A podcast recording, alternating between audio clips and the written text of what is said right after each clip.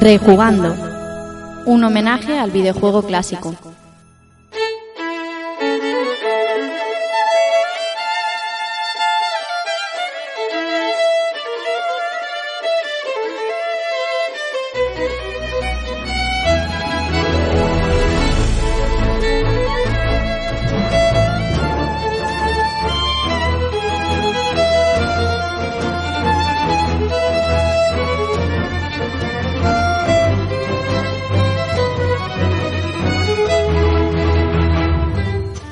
Hola a todos amigos de Rejugando, sed bienvenidos y recibid un saludo de quien nos habla, Rafa Valencia.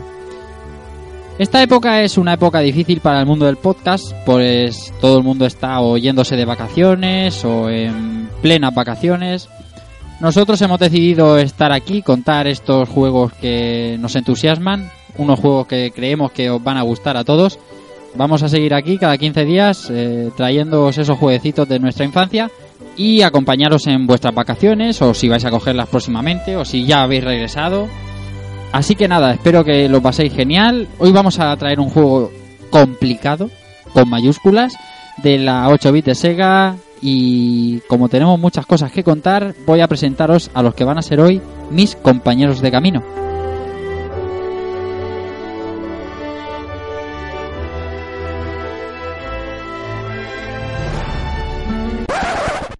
Del camino del ninja, por supuesto.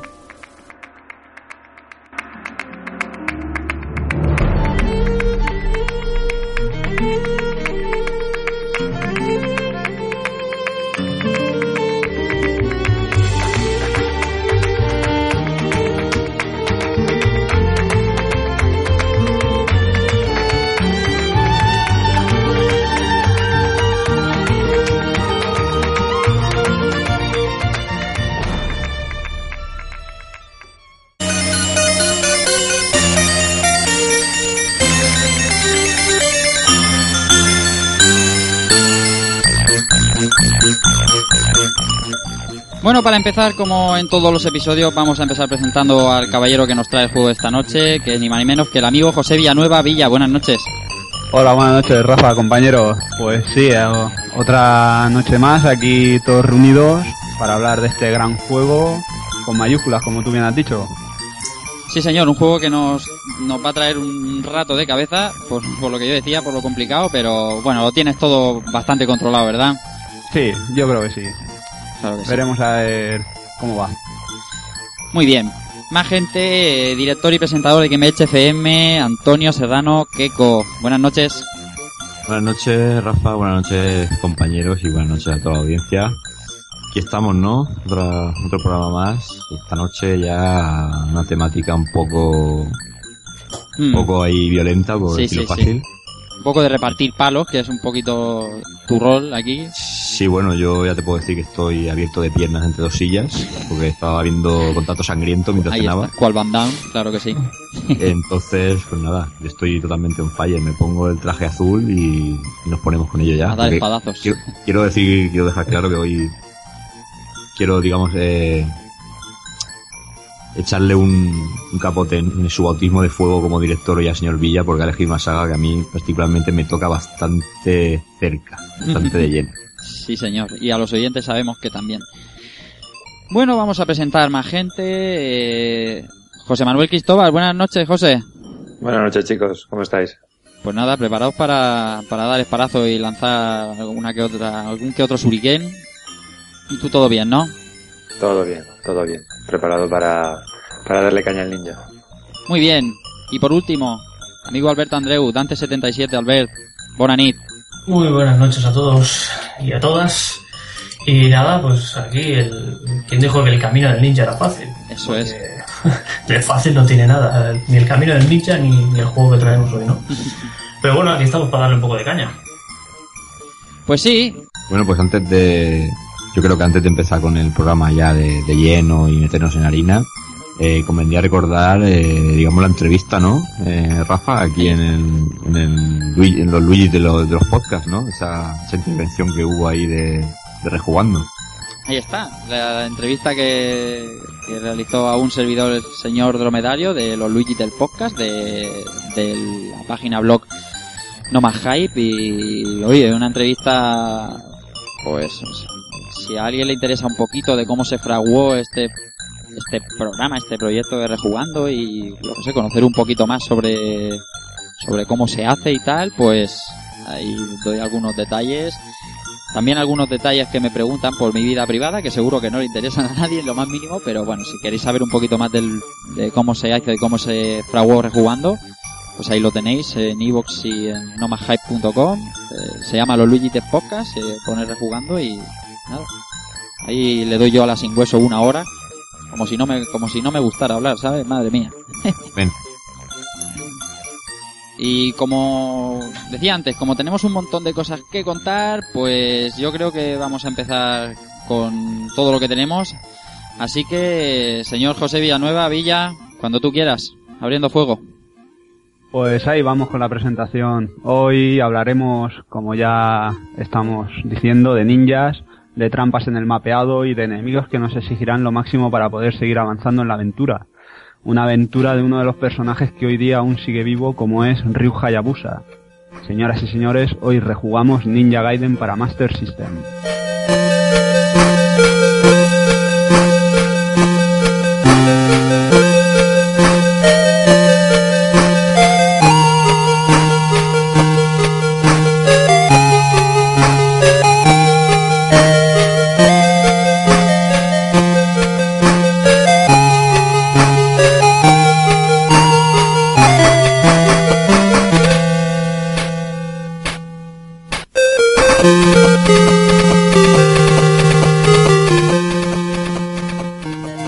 De Master System Villa, uno de los mejores juegos que me he echado yo a la cara y, que no me cansaré de agradeceros porque ha sido brutal el impacto de, ese juegazo que me he llevado yo a rejugarlo ahora. Y como siempre, antes de hablar del juego en sí, vamos a introducir un poquito la consola, que es el primer capítulo que hacemos sobre Master System. Así que vamos a empezar a contar algo de la historia, Villa, si te parece. Sí, hombre. Pues como tú bien has dicho, es el primer capítulo que tocamos un juego de Master System y hablaremos un poquito de la gran olvidada de Sega, ¿no? Como te gusta a ti llamarla, así. Sí, sí, es que además con razón. Y nada, para hablar antes de, de Master System, primero tenemos que nombrar a la sucesora de la SG-1000, que es la Mark III, nacida un 20 de octubre de 1985 en Japón. Luego, un año después de su salida ahí en Japón, en junio de 1986, sufre un rediseño para su lanzamiento en Estados Unidos y nace bajo el nombre con el que la mayoría de gente la conoce, que es Master System. Y finalmente es lanzada al resto del mundo en 1987. Luego, eh, un año más tarde, no, no, perdón, ese mismo año aparece en Japón una Master System que incorpora de serie un chip de sonido FM fabricado por Yamaha, que mejora notablemente el audio, igualándolo al de Mega Drive. Por desgracia, este chip no salió de fronteras niponas ni por separado ni junto a la consola.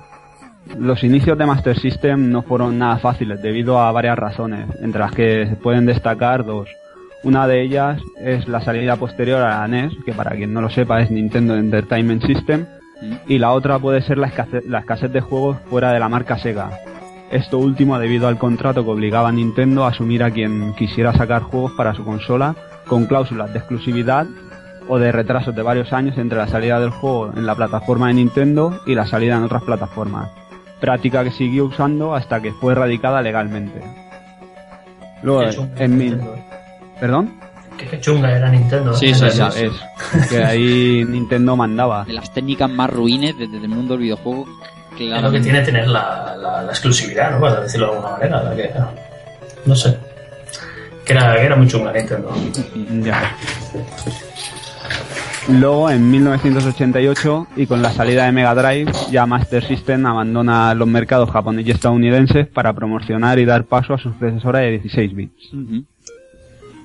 Pues sí, es la, la Master System 2, la que todos conocemos, dos años más tarde, en 1990, y con el éxito de Mega Drive, Sega recupera los derechos sobre, sobre la Master System de Tonka, que le fueron vendidos por la desastrosa eh, aventura de la consola en Estados Unidos. Tras esto, la consola es relanzada bajo el nombre de Master System 2, es en una versión más ligera y compacta para evidentemente bajar costes de producción, pero carecía de ciertas características como es el botón de reset o la toma de audio-vídeo entre otras. También se añadió a este diseño eh, varias ROMs a la memoria interna como puedan ser y Miracle World y posteriormente Sonic the Hedgehog en un intento para luchar con- contra Super Mario Bros. pero que vamos, que no sirvió de nada. No, la verdad es que no. Eh, es complicado, complicado. Era complicado. Mario era mucho Mario. Claro. Eh, bueno, las ventas de Master System por Europa fueron bastante mejor, ya que también se vendió por países donde Nintendo no vendía sus consolas. Y muchos desarroll- desarrolladores trabajaron en, juegos para Sega, superando a Nintendo en, en ventas a lo largo y ancho del continente. En España pudimos ver dos modelos de Master System 2. Uno de color grisáceo y material más robusto que data de finales de, de 1990 y principios de 1991. Y otro totalmente negro, que este es el que le mola a Rafa, que comienza a venderse a partir de 1992. Sí, señor. La consola tuvo soporte hasta el año 95, eh, a fecha en, en que se deja de fabricar por completo. Y Aquí para en esta, en esta negra a mí también me mola porque es la que yo personalmente tuve. Y la verdad que esa le tengo bastante buen recuerdo. esa es la clásica, yo creo que que Claro. han jugado todos. A mí me tocó en un, en un McDonald's. ¿En un qué? O sea, tuve, tuve, tuve, gracia- tuve Master System gracias a McDonald's yo. ¿Qué me Oh. dices? Sí, sí. Qué grande. Recuerdo que vas a comer con, con, con tus padres. Ah, no sé qué, el rellenar la tarjeta, la metí en el buzón y al cabo de, no sé, dos o tres semanas me llamaron. ¿Eres tal? Sí, sí. Pues mira, que te ha tocado una Master System y venía la Master System esta negra con el, con el Alex Kidd. Claro, claro. Así tuve yo mi Master System. Toma. Tremendo. Pues sí, desde luego, que mejor comes un Happy Meal si te va a tocar una Master System que una muñeca de la Barbie. antes, antes se regalaban cosas buenas en, en los McDonald's. Desde luego. Bueno, para terminar, eh, cabe destacar que Master System aún sigue viva a día de hoy, gracias al, al mercado brasileño, donde alcanzó gran éxito y, y la empresa Tectoys, distribuidora de Sega en el país carioca, eh, bueno, se puede considerar esto un, epic win total, que a día de hoy una máquina de estas características siga en la cumbre del, del entretenimiento, habiendo las consolas que hay hoy de día, evidentemente, ya que las nuevas generaciones de gamers o de jugones suelen tirar por las nuevas tecnologías dejando un poco atrás eh, estas máquinas que tan, que tan buenos recuerdos nos traen. Sí, excepto lo- lo- los que nos hemos quedado ahí rememorando esos títulos, es verdad que claro. Sale el consolón nuevo, eh, súper potente y es normal, se va quedando atrás, claro. Pues, aunque muy similares a la Master System vendidas en el resto del mundo, como la vendida en Brasil, cabe destacar ciertos cambios cuando en 2002 se relanza la consola bajo el nombre de Master System 3. Los únicos cambios así añadidos fueron el color, esta vez es de color blanco. Eh, también se incorporan mandos idénticos a los de, Mega- Drive, con sus, seis botones. Y, el incremento de la capacidad del cartucho, que pasó de, de 4 megicas a, a 8 megas. Se incluye en la ROM interna de la máquina se incluyó el Sonic the Hedgehog y varios packs de juegos. También se añadieron más juegos a la memoria interna, llegando a alcanzar una cantidad de 112 en, en ciertos modelos. Ujú.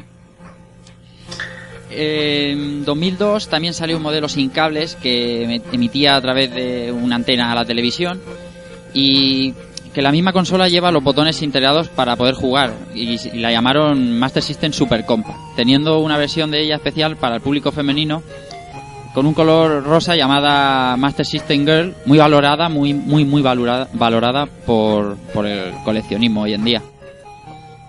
Co- coleccionistas como tú, ¿verdad? Hombre, claro, yo a mí me- siempre me han tirado las consolas negras, pero oye, una Master System Rod, la verdad es que la es consola que era ese fea. color rosa chicle. Claro, claro. tela. Sí, sí, sí. Está, está ¿eh? Está molón, está molón, pero la consola era fea, fea, pero fea como ya sola, ¿eh? Era muy fea. Bastante horrible, la verdad. Pero bueno, si la gente lo paga, es que la gente paga por unas cosas más raras que yo, yo, yo alucino, yo sé. La consola era muy fea, muchachos. Si queréis mirarla, eh, Master System Super Compact Girl. O ponéis Rafa Valencia y también antena, saldrá. Con la antena y totiesa, no sé, sí, sí que es fea, sí que es fea. Es muy fea.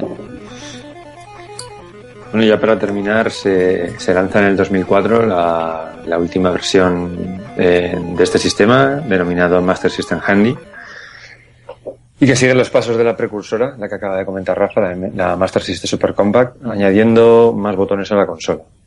Con esta entrega y bajo la autorización de Sega, que este ya es el, el colmo, Tectoys adapta videojuegos a personajes locales de Brasil, como por ejemplo ocurre con Wonder Boy en Monsterland, que pasa a denominarse, perdónenme los eh, eh, parlantes, los portugueses parlantes o como se diga, lo siento. Mónica no Castelo do Dragão. ¿Por qué? Mónica en el Castillo del Dragón, que es ya, vamos, Es, eh, es horrible. el acabose. Es horrible.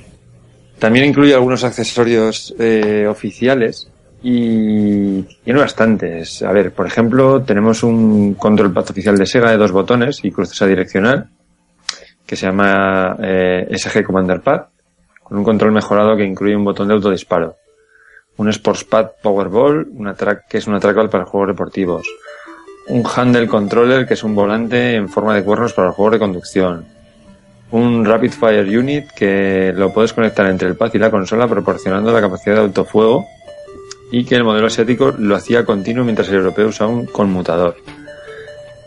Vamos, eh, como podemos ver, un montón de accesorios que, que como hemos dicho, eh, solamente han salido al mercado en un mercado muy, muy local y muy, muy limitado como es el mercado brasileño que esto es digno de estudio, como hemos comentado antes, porque este sistema se lanza en el 2004. Estamos hablando que son eh, 17 años después de que apareciera la Master System 2. Creo que no me equivoco en fechas, ¿verdad? No, no, va- no, no va a No, ser. no. Estamos, y estamos hablando de que casi hoy en día sigue viva, no latente, no con la fuerza que tenía, pero, pero tiene una cierta vida y es, como has dicho muy bien, digno de estudio. y Hemos dicho en Sí, otros sí. programas porque, porque es que no es normal lo que pasa allí con System. Sí, porque esta gente encontró en el mercado brasileño un nicho que, pues, supongo que por la propia idiosincrasia del mercado, por la no aparición de ciertas consolas a lo largo de los últimos años, supongo que eso ya estará corregido porque ahora Bra- Brasil es un mercado emergente y bastante potente, pero han encontrado ahí un vacío en el cual han ido aprovechando poco a poco, han cogido la fama y esta gente se ha tenido que haber hecho de oro, porque si no, no se entiende. Muy bien, pues una vez repasada un poco así brevemente y, a, a grandes rasgos la historia de la pequeña de Sega, la 8 bit de Sega, vamos a hablar ya de las desarrolladoras de este título, así que Villa, tú dirás. Pues sí, empezamos por Sims y antes de empezar quiero pedir perdón por mi inglés defenestrado que pueda tener, que es una desarrolladora de videojuegos fundada en 1991 entre la compañía original Sanritsu y Sega, las cuales llegarían a un acuerdo para fusionar miembros y crear un grupo de desarrollo llamado Sims, o lo que es lo mismo, Soft Development Innovation Multi Success. Ahí está. El grupo se encargaría primordialmente al desarrollo de deportes entre sistemas Sega, incluyendo algunos juegos propios. Entre los juegos desarrollados por Sims se encuentran así como Tecmo World Cup 92, Air Rescue, Aladdin, In the Hunt y un largo etcétera de juegos. La historia más reciente de Sims se remonta a 2004, donde la desarrolladora se independiza de Sega cuando su presidente, Noboru Machida, se hiciera cargo de todas las acciones de la empresa. La bien. siguiente la que tenemos es Tecmo, que es una empresa japonesa de videojuegos fundada el 31 de julio de 1967 bajo el nombre Techland Ltd. En sus inicios, la empresa era un proveedor de equipos de limpieza hasta que dos años después, en 1969, empezó a vender equipos arcade. Vamos, lo normal. Sí, es curioso, ¿eh? Que empresas, así Empresas de videojuegos empiezan haciendo otra cosa y acaban haciendo videojuegos. O sea, es alucinante. En marzo de 1981 se inauguró su filial americana con el nombre US Tekken Inc. Y un mes más tarde, en abril, lanzó en Japón su primer videojuego arcade titulado Playats, distribuido en América por Century. Aún bajo el nombre de Tekken Ltd, lanzó clásicos como Bomb Jack o Tekken World Cup. Mar- Maravilloso Tekken World Cup. Sí, no lo tengo yo por la mano, era bueno. Sí, este, eh, si no voy muy errado, que creo que no, eh, es este que se veía de vista superior cenital, que solo se veían las cabezas de los jugadores y que se jugaba en máquinas de tipo cóctel, con la pantalla toda plana. y que básicamente tenías que ir con, esquivando jugadores hasta llegar al área, al borde del área y disparar, en, disparar en, en diagonal para marcar todos los goles. Lo que, lo que viene siendo Rafa el, el, Sí. el- El Italia italiano- 90. Italia 90. Sí, sí, sí, Sí. sí. Ahora lo estoy viendo en imágenes y efectivamente, correcto. Sí, sí, sí, sí. Es el Italia 90. Sí, es que Vaya. Buenísimo, buenísimo ese otro, tipo de otro que también le he metido. Brutalidad. Bueno, sí, la verdad es que era bastante. Era, creo que este sí que sería de los primeros que he visto yo en formato cóctel y de los pocos. Y de los pocos, porque además es que este siempre recuerdo de verlo sobre todo en pues esto de cuando te metías a jugar a las recreativas en que ponen en algún garito, ¿vale? Sí. Que no es el Que que no no, es el salón salón. arcade tipo que Sí. juegas ahí en el bar. Cualquier bar restaurante. random. Claro. Exacto. Bueno, más bien más bien bares de, de dudosa Oscuros y con un montón de humo. Lo mejor. sí. Después de este pequeño inciso de Tekken World Cup, eh, sigue por favor con Tecmo. Sí, seguimos con Tecmo. eh, en el 8 de enero de 1986 la compañía cambia oficialmente su nombre por el de Tecmo y durante las décadas 80 y 90 desarrolló juegos de gran éxito como Ricard, Bomb Jack o el ya nombrado Tecmo World Cup, entre muchos otros. La historia más reciente se remonta hasta 2009, donde tras un acuerdo con la empresa distribuidora y desarrolladora Koei, deciden fusionarse creando la Tecmo Koei Holding Co. Ltd. Tras esto, Koei Europa pasó a llamarse Tecmo Koei Europa Ltd, lanzando los juegos bajo este nombre. En 2010, Tecmo Inc. y Koei Corporation se fusionan en Tecmo Koei American Corporation, mientras Tecmo fue declarada disuelta en Japón a mediados del mismo año. Las continuas pérdidas económicas hicieron que en noviembre de 2010 Kenji Matsubara, el que fuera presidente y director ejecutivo de la empresa, dimitiera cediendo su puesto a Yoichi Erikawa, que era el cofundador de Koei. Y con esto terminamos así el breve repaso de Sims y Tecmo. Seguro que nos dará para más programas y más profundidad, por supuesto, porque seguro que caerá algún juego más de Tecmo. ¿Cuántos titulazos nos dio Tecmo en aquellos mediados finales de los 80 y principios de los 90, verdad? Sí, y, de, y, también, y también de esta década, porque pese a que muchos lo critican, yo si no fuera por esta compañía no podría jugar al, al puño de la estrella del norte en Play 3, con lo cual Ahí está, puro amor. Para muchos era un churro, pero para mí es la, la hostia pura y dura. Puro amor de Keiko, por Hokuto no Ken y todo lo que tenga que ver con el puño de la estrella norte, claro que sí. Y nada, ahora como... eh, Villa, encárgate tú de presentar lo que nos viene ahora. Que es Sí, algo pues, novedad en Rejugando. Nada, pues vamos a ver una nueva sección que estrenamos en el, en el programa, que viene muy a cuento porque este juego tiene mucho y muy variado, que se trata de, de ver las portadas o covers que tuvo el juego en todos los territorios y ver, digamos, lo- las diferencias que tiene entre una y otra. Esto va a dar, esto va a dar, esto va a traer tela marinera. Sí, va, va a traer mucha cola. Esto va a traer tela marinera. Y como bien ha dicho Villa, que se va a encargar de esta sección como no puede ser de otra manera, va a ser nuestro amigo Antonio Sarano Queco y con su música propia, claro.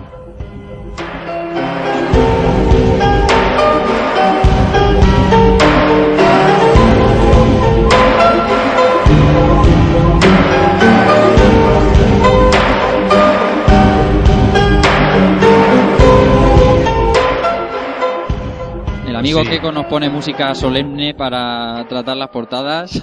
Hombre, Claro que sí, hombre. Hay que parar, hay que sentirse dentro del Museo de, de Arte. Sí, señor. así. Sí, señor. Y además, bueno, yo temazo- intentaré acercaros mi, mi visión, digamos, artística de, de este mundillo de las portadas y se- en, en los momentos en que haya que utilizar esta sección. Ujú. Y vamos a comenzar con, con el cartel de, si, si, el, si el amigo Villa así lo, lo permite, comenzamos Sí, con, el cartel, con el Es cartel tu del arcade. sección. Bueno, pues eh, el póster del arcade para mí es eh, icónico porque nos presenta a Ryo Yagusa con su traje azul mítico, envuelto en llamas y en la ciudad, y bueno, no- nos presenta cuatro capturas de, de lo que viene siendo lo que es el arcade, ¿no? Lo que pasa que esta imagen se aprovecharía para, para más versiones. Luego también tenemos los típicos folletos de, de Cabinet, que veíamos ahí estos, estos dibujos que van serigrafiando la regativa, que se pusieron muy de moda al estilo así de cómic de los años eh, 50. Sí, sí, sí. sí. Sí, sí, o sea, de estos Sí. de, de cuando Superman peleaba con, con Sí. Hitler. Me ha recordado un montón a Superman a mí también. pues de este estilo más o menos. Luego viene eh, ya la, la portada que nos indica que la saga originalmente se llama Ninja eh, Ryukenden, ¿no? Aquí vemos a Ryu Hayabusa y detrás vemos una misteriosa estatua que es el eje principal de, digamos, de la primera historia de, de la trilogía que se, se vertió o se hizo en, en NES, que es la que, eh, como decía José Manuel fuera de micros, eh, es digamos la que todo el mundo relaciona como, como el renacer o, o- la- el icono clásico de Ninja Gaiden, ¿no? Lo que es la saga clásica, la que todo el mundo conoce. Tendríamos también las, las portadas de estas versiones de Nintendo, que es la de la primera entrega, como digo, es igual que el póster que hemos comentado del arcade.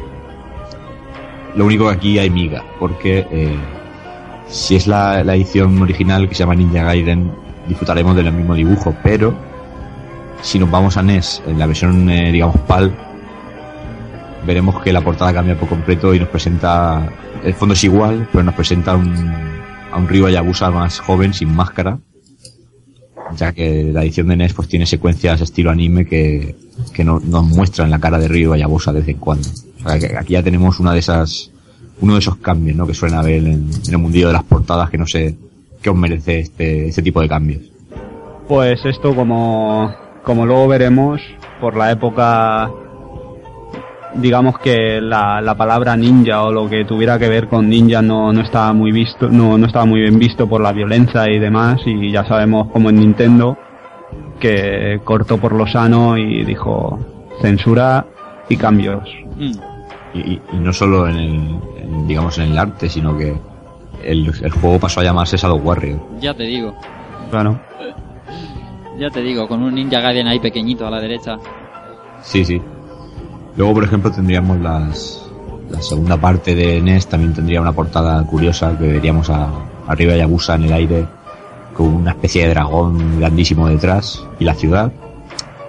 Cosa que también cambió una vez llegado a, su versión PAL, ya que veríamos eh, arriba Yabusa un poco más maduro, sin máscara, en una pose parecida, pero ya ocupando el todo el plano y la ciudad de fondo. Todo muy, como, una película de estas típicas de los años 80, Sí, sí, como sí, de sí, totalmente, totalmente. estilo guerrero americano y estas cosas. Con las torres gemelas de fondo. Efectivamente. Hoy seguro saldría censurado por algún lado más todavía. Sí, hoy estaría prohibida esta, esta portada. Y bueno, y llegamos a, a una portada que eh, se centraliza en... Vamos, es la del juego que hoy nos ocupa, que para mí está entre las dos o tres mejores, por no decir la mejor de, toda la saga, que la de Master System y vemos a... Aquí no hay paños calientes, aquí se llama Ninja Gaiden, aquí y se deje de chorradas de cambiar la portada europea, que ya sabemos que las portadas de Master System te podían cascar un pie dibujado por un crío de 5 años y se quedaban tan a gusto. Y aquí nos presentaron a un crío Yabusa que aquí da miedo, porque lo vemos eh, con un traje negro, que luego no, no tiene que ver mucho, pero bueno, con un, tra- un traje negro así con armadura, y lo vemos, que yo no sé si os, os pasa a vosotros, pero me recuerda mucho al Ninja Gaiden de la, de la saga, digamos, actual de, de PlayStation 3 y Xbox 360. Pues ahora que lo dices, sí que, sí que se le echa un aire, sí. lleva también la, la, la guadaña esta rara también que, que eso es una de las armas más múltiples que tiene la generación actual Y, y lo vemos y lo vemos rodeado de pues eso un montón de, de ninjas de dragón de fuego. Eh, todo muy muy muy muy pulp muy pop y todo muy de, de película ya, ya digo de guerrero americano de, de estas películas de los años 70 de ninjas que eran super cutres eh, de todo este estilo, pero que, vamos, que en esa época era lo, lo petaba al máximo. Y creo que es una de las mejores portadas que ha tenido esta, esta franquicia. A mí es de las que más me, me gustan ¿eh? y yo creo que cumplía su objetivo de la época, que era venderte el juego por la portada. Ya. Y aquí te, la- te lo vende completamente. Tienes al ninja molón con su guadaña y su espada, dragones, fuego, o sea... Es que te lo necesario. Te lo suscribo porque es que si volvemos a lo mismo, si analizamos el resto de portadas de Master System, era muy difícil, era muy difícil vender un videojuego, así que tenías que hacer algo así. Sí.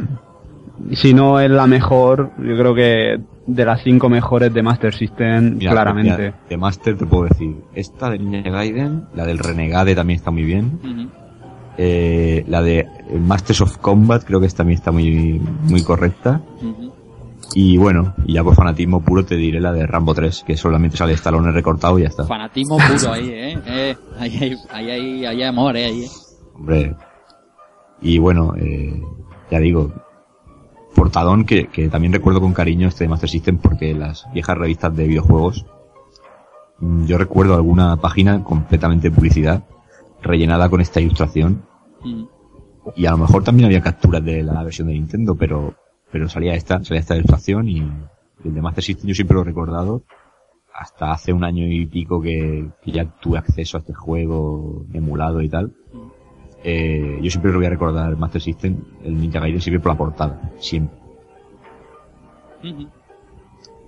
Bueno, y luego tendríamos pues la, la, la portada de Game Boy, que en la, edici- en la edición japonesa aprovechan uno de los fotogramas o una ilustración de, de Loba que tiene, Loba animado que tiene esta, esta saga en Japón, que luego en, en la versión europea pues eh, se llamó, el, en Game Boy se llamó Ninja Gaiden Shadow, y ahí aparece otra vez el, la ilustración clásica que comentamos al principio de, digamos, del póster del arcade, ¿no? Que también se utilizó en las versiones japonesas de, de Ninja Gaiden de, de, de NES. Ujú. Luego la de Game Gear quizás sea la, la más bizarra, una de las más bizarras, porque vemos a, Sí, sí. a- es que vemos a un, a un Ryo Yabusa que podría ser perfectamente Shinobi o cualquier otro ninja. O sea, mm, ahí con unos destellos en la espada y con Y con- un- unos jefes muy extraños detrás con misiles, o sea, ¿Qué es, qué es eso que levanta los brazos? No lo sé, es que es una especie de... ¿Zombie? No. Sí, un arco. sí, un es, que- orco. es algo muy raro. Es un una- una brazo le sale de la rara. cabeza. Es un orco subido de un Godzilla robótico con un cañón. Es que no sé, es más rarísimo. Sí, sí, sí. Y que un brazo le sale como de la cabeza. Sí, es que es, es que es extrañísimo. Sí, que de Vale. la más bizarra sin duda. Es una versión súper bizarre del personaje de Street Fighter 3, este que se llama Oro, que solo tiene un brazo. Es, es una cosa así, no sé. Arriba también se ve una cosa que parece una seta, pero no sé muy bien qué. O sea, bueno, tan bizarra como la propia edición de Game Gear, ¿no? Al fin y al cabo. Pues sí. La, la versión europea eh, es más sabia y utiliza la portada de Master System. Sí. Luego tenemos la, la elegante edición que se hizo para la trilogía de Ninja Gaiden de NES, pero traspasada a Super Nintendo, que nos hace un pequeño recorte de las de las tres ediciones anteriores de, NES y que se nos ha pasado a comentar la, la portada de la tercera parte que bueno no se han calentado demasiado nos proponen de nuevo a Ninja o sea a Ryo Yabusa en mitad de la ciudad de, de nuevo con las torres gemelas de fondo. Y nada, en espada en ristre, brazo en alto y, y poco más que, que eso. O sea, con una estética muy, muy parecida, a- sobre todo a la del primer Ninja Gaiden. Aquí ya se notaba un poco ya la, la dejadez o, o los exhaustos que quedaron de hacer tal juego. Muy bien, ya la has repasado toda, ¿verdad, Keko? Pues sí, yo creo que hemos hecho un, un recorrido ya, por lo menos por las más relevantes y, y nada, que esperamos que a la gente le guste esta sección porque creemos que, que el arte también está muy vinculado a los videojuegos y, las portadas, sobre todo de pequeños, muchos juegos se han vendido por la portada más que por otra cosa. Totalmente. Habrá juegos en los que esta sección, de hecho, no tenga ni sentido que la hagamos, pero hay juegos que va a traer cola, ya te, ya, tú ya lo sabes bien, que va a haber juegos cuando tratemos algún juegazo de estos de rollo Master System como Black Bell, La polémica siempre va a estar ahí. eso va a ser, cuando hablemos de las europeas va a ser la vida. y tanto, y tanto. Muy bien, Keko. Pues nada, vamos a pasar ya a hablar de, del juego en sí, no sin antes, como solemos hacer aquí en Rejugando, poner una cancioncita para alegrarnos los oídos y descansar nuestras gargantas. Y esta semana, pues, nos la va a traer el amigo Alberto Andreu. Así que... Pues sí, como hace 15 días tuvimos el, el programa de Mario Kart, pero no tiene nada que ver con Mario Kart, yo os aviso. Pero bueno, es un juego de velocidad que también nos trajo Super Nintendo. Es el temazo de Big Blue de- del F0, que solo escucharlo es tener unas ganas de, de pisar el acelerador que, que no te las quita nadie. Pero que, que le guste a la gente. Muy bien, pues os dejamos con este Big Blue de F0 y seguimos con el juego en sí, con Ninja Gaiden aquí en Rejugando.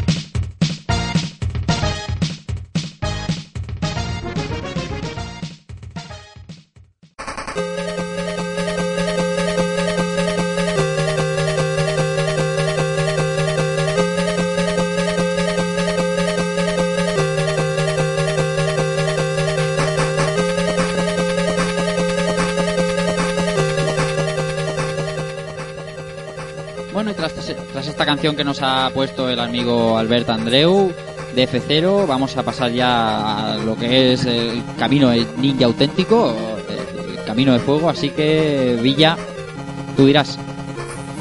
Pues sí, Ah, vamos para allá. Venga. Como todos sabemos, en la década de los 80 y principios de los 90, los ninjas estaban de moda. En todas partes esto- estos guerreros orientales, o al menos la palabra ninja, ya fuera en películas, videojuegos, libros, dibujos animados, etcétera.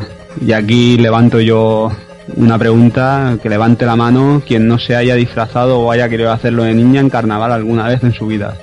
Ahí está. Madre mía. Cuánto ninja de espada de plástico, ¿eh? Con esas espadas de plástico molonas. Claro que sí. Tú ibas ahí sacando pecho. Ya ves. Y Shuriken, que yo también tenía Shuriken de plástico. Hombre, pues tú ya eras el puto amo. Claro, claro.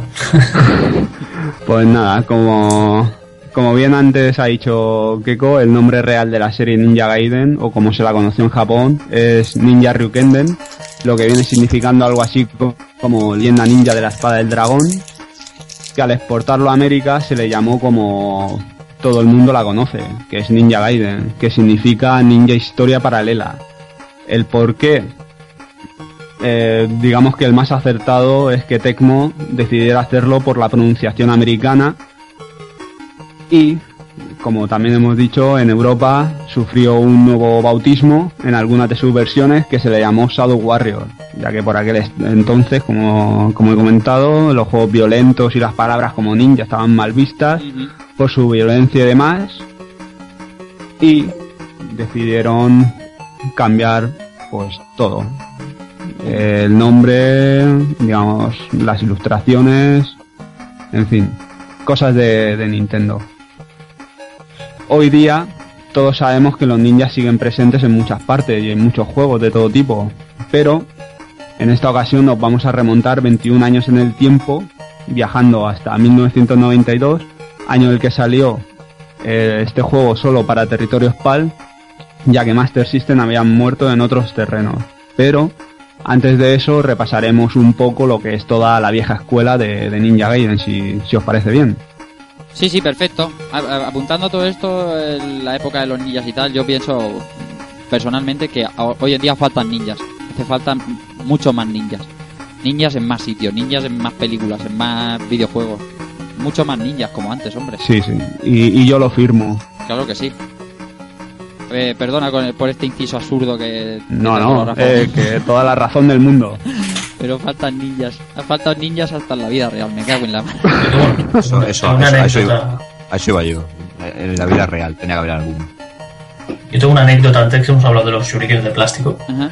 Eh, yo, yo hice FP de electrónica y teníamos acceso al taller con tornos y temas metálicos. No se nos ocurrió se ve venir. otra cosa que hacer shurikens de, de- de- de chapa. Y se, se clavaban en las puertas. ¿eh? O sea, habíamos hecho armas blancas en, en Yo tengo FP. alguno que te- algún Somos así. algún En, los también 90 tengo. éramos así. Algún kunai también tengo por aquí, de aquella época. Sí, es que... Es que molaba, tío. Un cuchillo que siempre cae de punta, por favor. Si es que... Vaya. Bueno, Villa, ahora sí, después...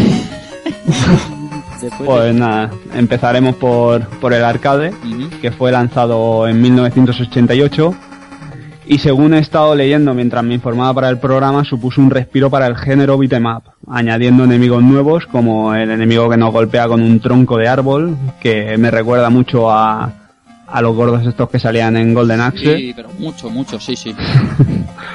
o los gigantes de, de garras que se ocultan tras una capa, pero sin lugar a dudas lo que revolucionó en esta en este Ninja Gaiden fueron obviamente pues, las habilidades de ninja.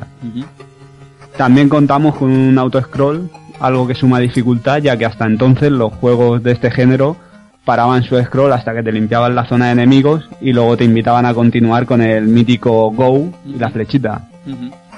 Otra novedad incluida en este arcade es su cabinet, que tenía un botón en el joystick para el salto y los mismos botones tanto a derecha como a izquierda del joystick para que los zurdos y, y diestros sin ninguna restricción pudieran jugar igual. El mejor por de, de este juego lo tiene Amiga, el cual conservó el cooperativo, aunque solo tenga cuatro continúes o vidas y sin puntos de control.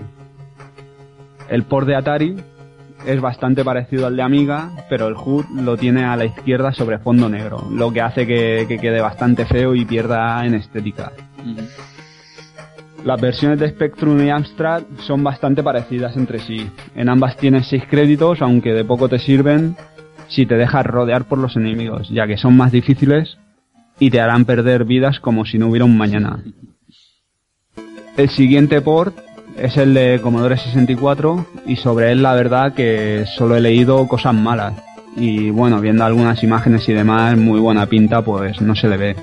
Tienes solo dos tipos de enemigos, no tienes habilidades de ninja, ni créditos, ni música, ni muchas otras cosas que podrían arrojar algo de luz a este port. Ujú. Bueno, cuando hablamos de Commodore, que claro, estamos hablando de. Estamos hablando de lo, Claro. de lo más mm, cortito que había en la época. Entonces, claro, solo era por tenerlo Sí. ahí y, y fliparlo todos con tengo un ninja en mi casa, claro. O la, la, ver- la versión de PC podría ser mejor, pero probablemente no fue programada de forma acertada. Tras reducirle la velocidad en dos box, el timing es erróneo y no hay forma de avanzar antes de que se acabe el tiempo. En 1991 el juego es portado por última vez para Atari Lynx y resultó ser la, vers- la versión más jugable de todas gracias a una inteligencia artificial mucho más justa que permite finalizar el juego a pesar de contar con dos créditos. Nada más, pero todo es bueno. Faltan dos fases e- enteras que se contrarrestan con alguna animación que no está en otros ports.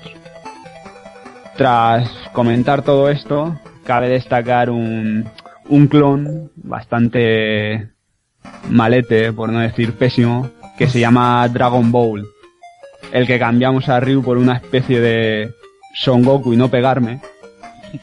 Y los enemigos son animales por llamarle algo, que como ya he dicho es bastante cutre. No sé si, si lo habréis visto. Ese Son Goku lo dibujaba yo cuando era joven y aquello que calcaba, las, las, las, uh, las fotocopias, pues creo que me salía, me salía mejor a mano alzada que los gráficos de este juego. ¿eh? Las, las típicas fotocopias que se intercambiaban en el colegio. Sí, sí. Horroroso Ya. este juego. Eh, Dragon Ball, José Manuel, bien, ¿no? Sí, es un. es algo bastante. bastante destacable. Bueno, como, como comentaba antes a micro cerrado, yo este. Este juego lo descubrí en un recopilatorio de Mame hace ya bastantes años. Estos que llevan innumerables juegos y por casualidad vi Dragon Ball y dije, madre de Dios, ¿qué puede ser esto? Y en su momento ni siquiera fui capaz de relacionarlo con Ninja Gaiden. Solamente ahora, tras ver las comparaciones, efectivamente te das cuenta de que es un sprite sweep que, que bueno, con hilarantes consecuencias, como podemos ver. Totalmente injugable, por supuesto. Y bueno, es que no hay nada que decir excepto reírnos de ello, porque es que es, que es tan, tan lamentable, tan lamentable que, que bueno, no, no pasa de la anécdota. Casi cómico. Sí, sí, sí, sin duda. Totalmente. ¿Alguno más quiere comentar algo de este grandísimo Dragon Ball? Bueno, que, que es bola de drag y que aquí el más pintado, seguro que si de, si de pequeño se lo hubiera cruzado de refilón en algún recreativo, igual hubiera llorado un rato. Amante, amante, claramente. Belafo. Seguro. Muy bien, decirle a los oyentes que es Dragon Bowl, no Dragon Balls, es Dragon Bowl, B-O-W-L, por si le queréis Sí. dar un tientecillo y... La, la traducción sería Dragon Tazón o algo así, o Taza Sí, de Dragón, ¿no? Drago- Cuenco y el dragón. O Cuenco, sí, también. Creo que se llama así porque en coreano la transcripción de, de bola, de bol, eh, se, se escribe así, bol. Toma datos Hooker. Hala. Hala. Muy bien, Villa, después de esta maravillosidad Pues, de- momento, un momento. Sí, Que, que yo quería comentar algo del arcade. venga, venga. Que, a ver, he leído por ahí que en- en- en- no recuerdo el sitio que lo ponían este arcade bastante bien como, como una evolución eh, positiva sobre lo que había planteado en su momento mm, el gran Double Dragon. Y yo quería decir que el recuerdo que tenía de, de- Ninja Gaiden en, en arcade era simplemente un juego que me parecía muy difícil y lo único que destaca que, recordaba del juego era la estética de, de Ryu Hayabusa que no sabía que se llamaba Ryu Hayabusa por este juego y la, y la cualidad de, de colgarte, quedarte colgado en las, en las farolas, por ejemplo, y golpear a los, a los otros ninjas. Y preparando el programa, pues le- lo he vuelto a recuperar, le he estado dando, y tengo que decir que es auténticamente injugable. Es un juego que tiene una dificultad que yo califico solamente como absurda. Porque no es un juego difícil porque su dificultad sea alta. No, es un juego que es difícil porque es imposible prácticamente de jugar. Es escaso de movimientos, la única presa que tienes tienes que conseguir un timing casi perfecto para saltar y agarrar al, al enemigo y lanzarlo. Además, ni siquiera golpeas a los demás, aunque le tires un enemigo encima de, demasiada- de, de un montón de gente, los atraviesa. Y ocurre, ocurre una cosa que es bastante, bastante interesante y es que los enemigos base, los masillas, son muchísimo más difíciles que los propios, los propios final bosses. Sí, sí. Porque realmente la mecánica, la, la la mecánica de impacto con, con el personaje de Ryu Hayabusa es igual, tanto como para los masillas como para los final bosses. Es decir, un ataque es un ataque, si te dan un golpe te quitan lo mismo. Pero en ciertos momentos del juego sale tal cantidad de enemigos que prácticamente eh, evitar los impactos es casi imposible. Lo único que puedes empezar es intentar saltar, intentar agarrarlos, saltar de un lado para otro como, como pollo sin cabeza, con el objetivo de poquito a poco y a base de continúes y, y- y de, y, de, y de meter pasta en la máquina, basta, sí, sí. puedas intentar avanzar algo en la fase que además si pierdes todos los continúes, te devuelve a un punto anterior, cosa que no pasa en casi ningún, por no decir ningún beatmap, que básicamente te hace un respawn cuando continúas en el punto donde te encuentras. Vamos. O sea, me ha parecido, mm, como he dicho, dificultad absurda. O sea, no es, es uno de esos juegos que no es difícil porque se haya programado para ser difícil, no, es, es, es porque la mecánica de juego lo hace prácticamente injugable. ¿Alguno más quiere comentar, No. añadir algo más?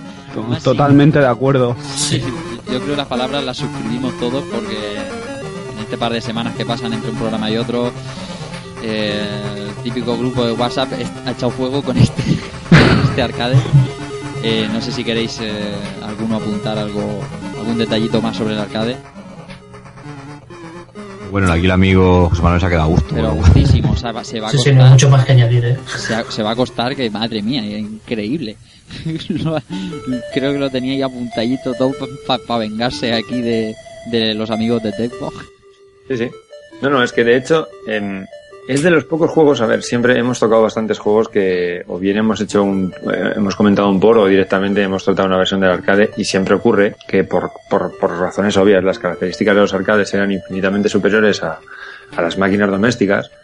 La versión de arcade siempre es la superior Mm. y siempre comparamos las versiones domésticas con el arcade.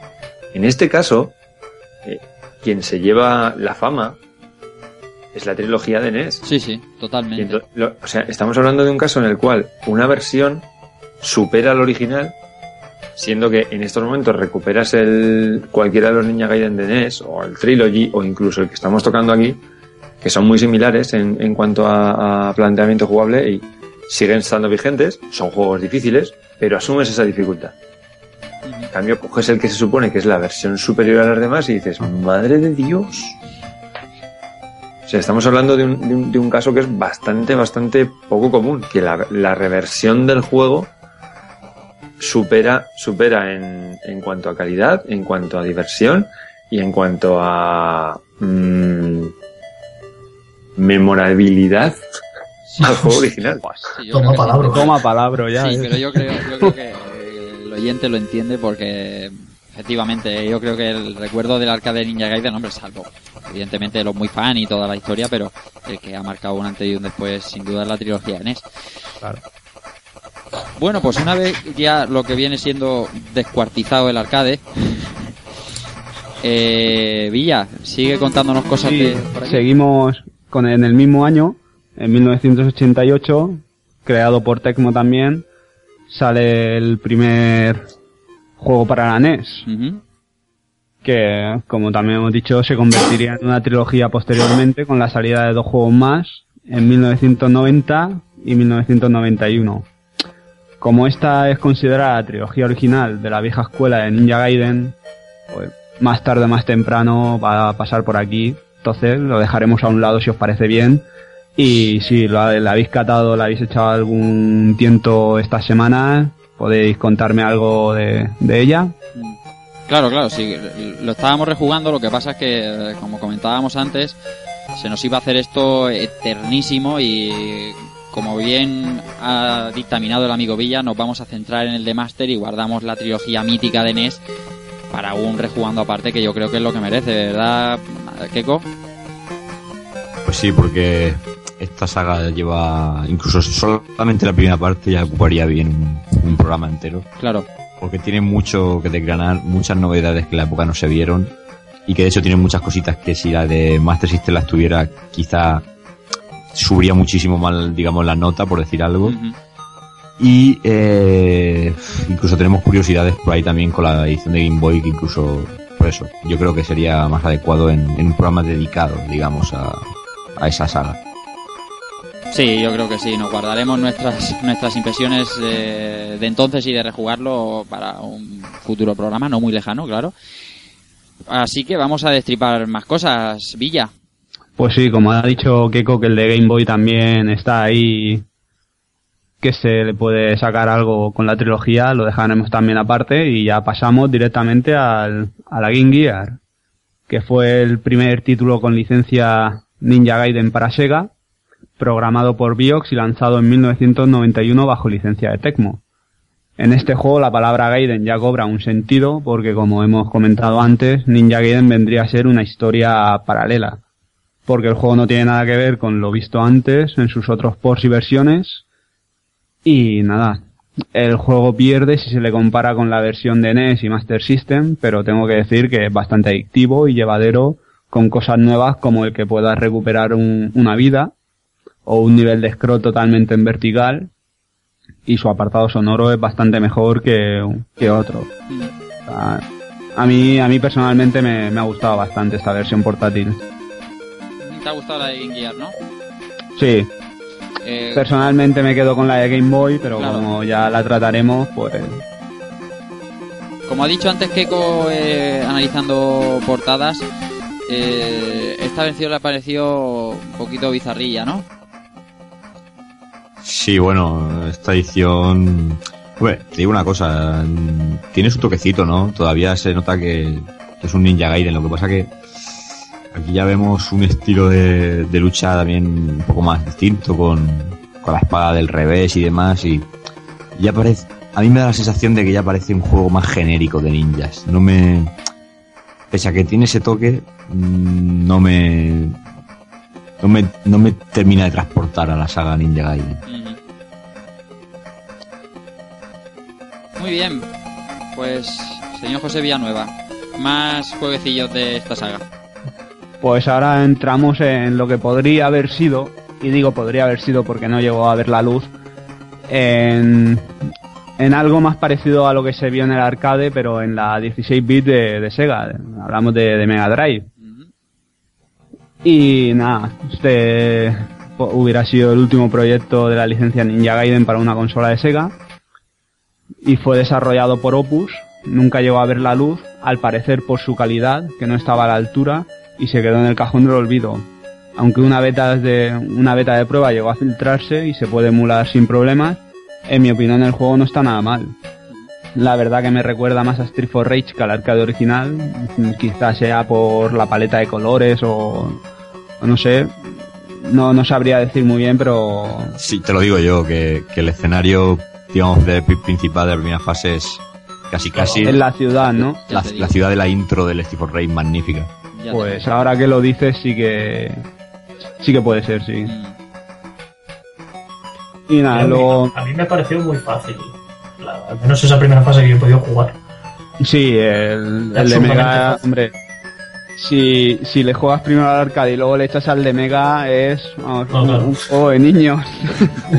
ya vas castigado y ahí... ya ves. Y nada, en cuanto a los FX y la música, me, quedaría con las versiones de NES y Master System, pero estas tampoco están nada mal. Y bueno, otro aspecto mejorable de, esta beta de pruebas hubiesen sido algunos sprites y los escenarios que tienen algún bug.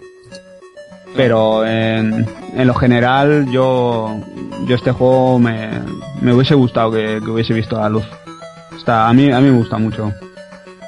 Sí, sí, a mí también, yo lo que he visto y lo que he podido jugar, no sé, yo creo que se cancelaría por, por otros miles de motivos, pero en lo que se ha visto no creo que sea por falta de calidad. Eh, es un beatmap como tanto sabía en la época. Pero bueno, como era una licencia traspasada a otra compañía, no sé, no sé lo que pudo pasar. Una lástima desde luego, sin duda. lo que me gustaba a mí los ninjas en la Mega Drive, maldita sea. Pues nada, aquí ya entramos en lo que viene siendo el protagonista de, hoy.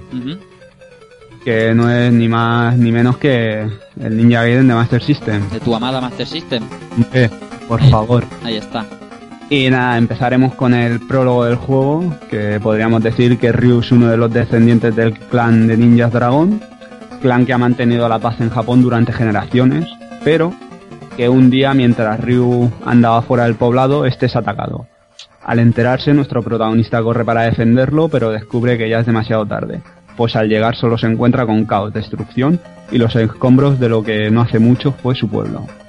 No muy lejos de allí encuentra a alguien que aún está vivo, y este con su último aliento le informa que el busido sagrado ha sido robado. El busido es un antiguo pergamino que ha sido transmitido por generaciones del clan Ninja Dragon, con secretos capaces de convocar grandes poderes. En este momento Ryu empuña su espada de dragón dotada con los mismos poderes que el busido y se jura a sí mismo recuperar el pergamino sagrado y tomar venganza por su pueblo. Vale, ahora si me permitís hago yo un apunte. Sí. Eh, este es el. Vamos a partir de la base de que la, esta edición de Master System es un, digamos, un spin-off, ¿no? De lo que sería la historia que muchos conocen. Pues este es el, el- el principio, digamos, canónico que suele tener la saga eh, en muchas ediciones, como por ejemplo en la, en la saga actual que todos conocemos. Comienza de forma parecida también. Eh, vamos a la aldea de, de Ryu, pasan una serie de actos, eh, ya mm, algo más distintos a lo mejor, pero que al final viene a ser lo mismo, que destrozan la aldea, se llevan, en este caso, una espada también, puede ser, o, como viene siendo Master System, es el, el pergamino del bucido, o incluso en NES, aunque no comiences en esta zona, ya te informan de que algo ha pasado y demás, con lo cual, aquí es- este es el punto más Ninja Gaiden de todo el juego de Master System, porque empieza como tiene que empezar, en, la aldea de Hayabusa, clarísimamente. Con un argumento que, puede ser muy típico y tal, pero cuando si te imaginas una historia de ninjas, esta historia es gran parte de lo que te imaginarías. eh. El pueblo lo encuentras quemado, te encuentras un moru- moribundo. Esto es auténtico, auténtica peli de ninja, claro que sí. Yo quisiera destacar un poco la, la cinematográfica, o sea, lo cinematográfico que es el, juego dentro de las limitaciones de- de- del 8 bits, ¿no? De que tiene, tiene esta intro, que te, van te, va enseñando, te va poniendo en historia, entre fases también tienes diferentes personajes, o sea, no sé, yo le, así como los otros, tam- tampoco los he jugado a todos, ¿no? Pero que, no sé, la arcadera más como más de venga, ahí está la calle y, Sí, y claro. reparte, ¿no? El arcade es un ninja llega a Estados Unidos. Sí. en su barca de Prepararse. ¿Para qué? He venido en barca. No, pero este, este, este, este Master System, no sé, me- realmente lo que me ha enganchado también es, es un poquito la historia, ¿no? Porque te vas encontrando personajes, ahora este, este enemigo te lo cargas y tiene una hija que no sé qué, no sé. A mí Pues- el, tema, el tema de la historia La historia está, está muy lograda también. si, si os gusta la historia de este, o por lo menos su visión cinematográfica, pues eso, cuando el día que hagamos la, la etapa de NES, ahí vais a flipar porque ahí el, tema, el tema del argumento se toma todavía más, tiene más presencia con, con secuencias, digamos, de un poquito de anime, claro. pero que aún así en Master System con las pantallas estáticas que tiene, es, es el toque No, no, que le da, ma- le da magia a esta saga. A mí me gusta Sí. mucho ¿eh? las, las escenas estáticas estas que, que, te, que te ponen entre fases. Te mete mucho en la historia, vaya, a mí me ha gustado. Bueno, y Villa, una vez contado esta intro de, de Ryo Hayabusa, eh, ¿cómo se juega esto? Pues en un principio el gameplay de este juego puede resultar algo complicado, ya que tiene bastantes movimientos disponibles a pesar de tener dos botones y un pad direccional en el mando. También requiere cierta habilidad y agilidad a la hora de recorrer el mapeado, pues todos ya hemos visto que hay trampas en el suelo, que si caemos en ellas nos quitan una vida, pero como también sabréis, el mayor peligro no es la trampa en sí, sino los enemigos que acechan y que en el momento clave, si no reparas en ellos, te dañan en el aire y caes en la trampa. Qué rabia. Y nada, como decía antes, tenemos gran variedad de movimientos, desde los típicos de, de dirección, ataque y salto, hasta ataque secundario, que le damos para arriba a la cruceta y a la acción, que en este caso sería la A, y te tira el ataque secundario. También podemos trepar o, más que trepar, apoyarte en las paredes para seguir avanzando, eh, así saltando, colgarte de, de las ramas de árboles para subir o bajar. Y el ataque especial, que lo hablaba esta tarde con Keiko, que le das a los dos botones y te hace así como un destello en medio de la pantalla que te quita vida, pero limpia la pantalla entera.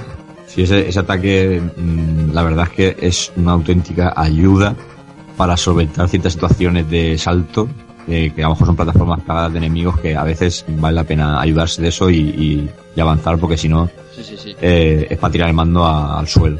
También, también me gustaría recalcar la versatilidad que tiene eh, el Ryo Hayabusa, como comentaba Villa. Porque en esta versión de Master System yo creo que tiene más movimientos casi que ninguna de, de las, de las versiones, digamos, antiguas. Y me, y me gusta mucho el tema de rebotar en la pared, porque está muy bien implementado y para algunas fases que tiene el juego de diferentes planos está muy bien. Y me recuerda muchísimo al rebote que tenía eh, Batman en el, en el juego de NES, que no sé si lo habréis probado, pero la manera Sí, de sí, avanzar claro, claro, tiene, sí, tiene sí, exactamente sí. el mismo rebote.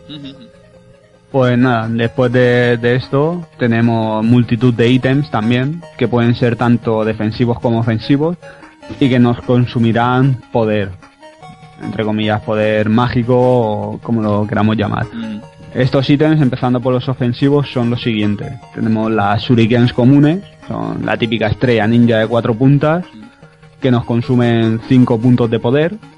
Luego tenemos las shuriken super, que son ya unas estrellas más grandes, que hacen más daño y demás, que nos quitan 10 puntos de poder.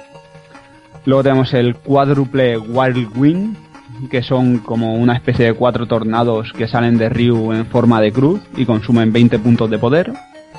Y aquí ya entramos en un ataque que a mí personalmente me gusta mucho, que es que considero que es el mejor ofensivo de todos, que son las bolas de fuego, que consiste en cuatro bolas de energía que persiguen a los enemigos, pero eso sí, consumen 40 puntos de poder. Con este no te puedes columpiar mucho porque te quedas sin poder. No, aquí enseguida, como te flipes, te quedas sin poder más pronto que, que nada y vamos, te quedas en bragas. Lo bien que va. Pues eso sí. Sobre todo cuando tienes que saltar de una ramita a otra, las tiras primero, saltas y ellas mismas van y lo limpian todo. Sí, sí, lo que decía Keiko de los dos botones. Yo, También. yo no, con- yo no conocía el tema de los dos botones y a mí esta- esto me salvaba. O sea, la- las bolas estas que iban a los enemigos me salvaba de mucho salto Claro. imposible a plataforma con enemigo. Me salvaba estas cuatro bolas, porque si no, Y bueno, hasta aquí los ítems ofensivos y comenzamos con los defensivos y otros que, que nos aportarán otras cosas. Tenemos el Dragonfire, que es una barrera de fuego que nos hace invulnerable durante un corto periodo de tiempo y consume 50 puntos de poder. Que esa también es una buena salvavidas. Sí, muy necesaria, muy necesaria. Luego tenemos otro, un ítem que nos aporta salud o vida, que nos puede llegar a regenerar toda la salud, dependiendo de lo herido que estemos. Luego hay dos que son muy parecidos, tienen el mismo, y corrígeme si me equivoco, Albert, que yo sé que tú esto controlas, es un kanji, sí, correcto. ajá, que tenemos uno sobre fondo blanco y otro sobre fondo rojo, que obviamente el, el rojo nos aportará 100 puntos y el blanco 50. Pero tenías que haberle puesto un umbrete y decir, ¿qué, qué significa este kanji? Y ahí ya lo, O sea, a mí me- ahí me metes ya en, ahí ya lo bordamos. en, una- en un aprieto, ¿eh? que aunque esté estudiando japonés, todavía no me los conozco ni la, ni la mitad, ni mucho menos. O sea, conozco muy poquitos todavía. El de, el de salud sí que me suena. Ahora estaba buscando a ver si, si era el de, el de el de vida. Me sonaba vida, descansar y tal, pero no es ese. O sea, todavía no sé cuál es. Lo siento. Nada, hombre. Y como último ítem tenemos algo parecido al anterior, que ahora sí esto es una letra normal y corriente, una B, que podría ser algo así como bonus, que nos aporta puntos, puntuación a, a lo que es, vamos, una tabla de puntuación normal y corriente. Que como lo otro, el blanco nos aportará menos cantidad de puntos que el rojo. Y hasta aquí todos los ítems que, que tenemos en el juego. Que yo, si me permites, vi apuntar una cosita. Sí, claro. El- el- los ítems se recogen, bueno, eh, en el escenario hay unos pergaminos a los que le metes un Ah. espadazo y cae el ítem, ¿no? Eh, Sí, claro. Como apunte decir que, por ejemplo, tú puedes llevar solo un ítem un ítem encima, digamos, ¿no? Eh, si tú llevas las bolas de fuego y te cae y le das a un pergamino y te cae un shuriken, eh, evidentemente es mucho peor, ¿no? El shuriken que y tienes Claro. que o esquivarlo o esperar a que desaparezca, o sea, a veces supone un, una limitación en, en tu jugabilidad, ¿no? Eh, si hay un par de enemigos y te cae un ítem que no quieres coger o lo coges por error, a lo mejor estás estás jodido. No sé si me Ahí explico. está. Sí, sí, claro. Y eso, eso a mí, me, esos puntitos me gustan, ¿no? No de esto que puedas llevar 5 o 6 ítems y puedas elegir en cada momento lo que te, más te Sí, convenga. lo que más te, te convenga, ¿no? Claro, Además hay, hay mucho pergamino en salto. Que, Mucho. Que, que le das y coges el ítem, sea Sí. lo que sea. sí, sí. Y, y esos son los que fastidian. Te lo comes. Te lo Ni- comes. los tienen ahí puestos ni, ni a cosa hecha. Y siempre hay uno de vida antes de un jefe. Siempre. Sí. Pasa que a veces está un poco escondido. Pues nada, después de, de todo esto tenemos los diseños de niveles que son muy, muy parecidos. todos en scroll lateral hacia la derecha, si no recuerdo mal, aunque hay algunos niveles que tenemos un pequeño tramo en vertical Mm. con trampas como las comentadas anteriormente, que pueden ser pinchos o pozos de lava o pozos ciegos entre unas plataformas y otras. Esto, tengo que Dime. decir que me ha, me ha gustado mucho porque yo acostumbrado a, a la trilogía de NES, eh, pese a que hay planos parecidos, eh, aquí es más difícil. Aquí tienes que. mm, aquí la- las apariencias engañan. Si saltas por un lado de la pantalla, quizá no estés saltando por el lado correcto y te tengas que ir al otro extremo e investigar por qué zona tienes que subir para no toparte, como tú dices, con alguna trampa o con el mejor camino, con lo cual es una cosita que, que aunque incrementa la dificultad en algunos casos, más, más todavía, creo que es original y que, que está muy bien planteado. Sí, porque cuando pasas de pantalla, o sea, tú, limpias tu pantalla, haces este salto que dices tú, ves la pantalla arriba, caes mal y vuelves a la pantalla de abajo y vuelven a estar todos los enemigos. Efectivamente. Sí, sí. Los pajaritos esos que te van dando. Tipo, Los pajaritos. La madre que los pajaritos. Que los hizo. La madre que los pajaritos. Pues nada, seguimos con, con los enemigos que, o sea, aunque se, se repitan a lo largo y ancho del juego, hay, hay variedad. Aunque la, la mayor parte de la aventura, ya digo, veremos los mismos, pero con, con un sprite diferente. Mm. Podemos encontrar desde el típico que anda de un lado a otro sin hacer nada, el que te sale al paso corriendo y te da porque no te lo esperas, Ese, ese- ese soy fan. Soy fan. El que, el que lleva ahí el, el puñalico o la, o, o la espada Sí, ahí sí. y sale corriendo ahí y aparece y hace... psh. Yo, totalmente soy, fan. yo soy fan del fotógrafo. ole, Es el Lo- fotógrafo que va pegando saltos y te va tirando flashes. ya, que, que no te lo esperas que te dispare para nada. Sí, sí, no, no. Y luego tenemos también lo que, los que están ahí escondidos y salen ahí a media cintura y te tiran, pues yo qué sé, o te disparan o te tiran una bombica o lo que sea. Y aquí lo- los amigos de todos, los animales voladores, Madre mía. esos que tanto cariño le tenemos. Bueno, es- y, y esto ya no es solo en este, sino también en, la- en gran parte de la saga. Eh, para mí son más peligrosos los, las águilas o, o los murciélagos que, que los enemigos, digamos, humanos o, o- o- o, digamos humanoides, porque es que aparecen siempre en el momento en que hay que saltar a algún sitio, Sí. con lo cual te enseña que este juego está diseñado para que lo mastericen muriendo, así de claro. Sí, sí. Eh, Es que todo el juego aparecen, que aparecen animalitos voladores sirve para eso, básicamente. Que los pájaros, es que lo que habéis comentado antes, creo que era Albert, y se ha comentado esta semana entre nosotros, eso de que te dé uno y te devuelva al scroll anterior y está topetado de enemigos para currarte, mm, te pones muy mala leche. Te pones, te pones muy de los nervios. Y nada, después de, de todos estos enemigos, en lo que más, más, más variedad tiene son los final bosses, que si os parece bien vamos a pegarles un pequeño repasito. Claro. Empezando por el primero, que es el luchador de sumo. Tenemos el típico mastodonte que nos embiste topando con las paredes laterales y provocando una lluvia de ninjas en picado con sus katanas apuntando a nuestra cabeza. Aquí, ¿qué, qué me podéis contar de él? Fácil y sencillo. No sé, no es el típico primer boss, ¿no? Tampoco te los pone, te pone las cosas muy complicadas y facilillo. Eh, aquí te- ya topamos eh, en hueso y en el segundo ya tenemos que tomarnos las cosas con calma, ¿no? Es- ese es mío, ese es mío. Pues nada, ya que te has, a- ta- ya que te has arrancado tú mismo. Yo no, no entiendo el planteamiento de, de este jefe porque es como un líder mafioso. Ni tú ni nadie. Nadie, nadie. Claro, o sea, me, me plantas una sala con una especie de pinchos en el fondo, Que no se saben para ah, qué en el pijos, suelo. para qué leche están los pinchos. Unos tíos disparando, pero que están en plataformas eh, inferiores. Entonces tú te pones en el lado izquierdo del, del mafioso, empiezas a pegarle viajes, te empieza a caer ge- gente que no te da, ni te toca ni de nada.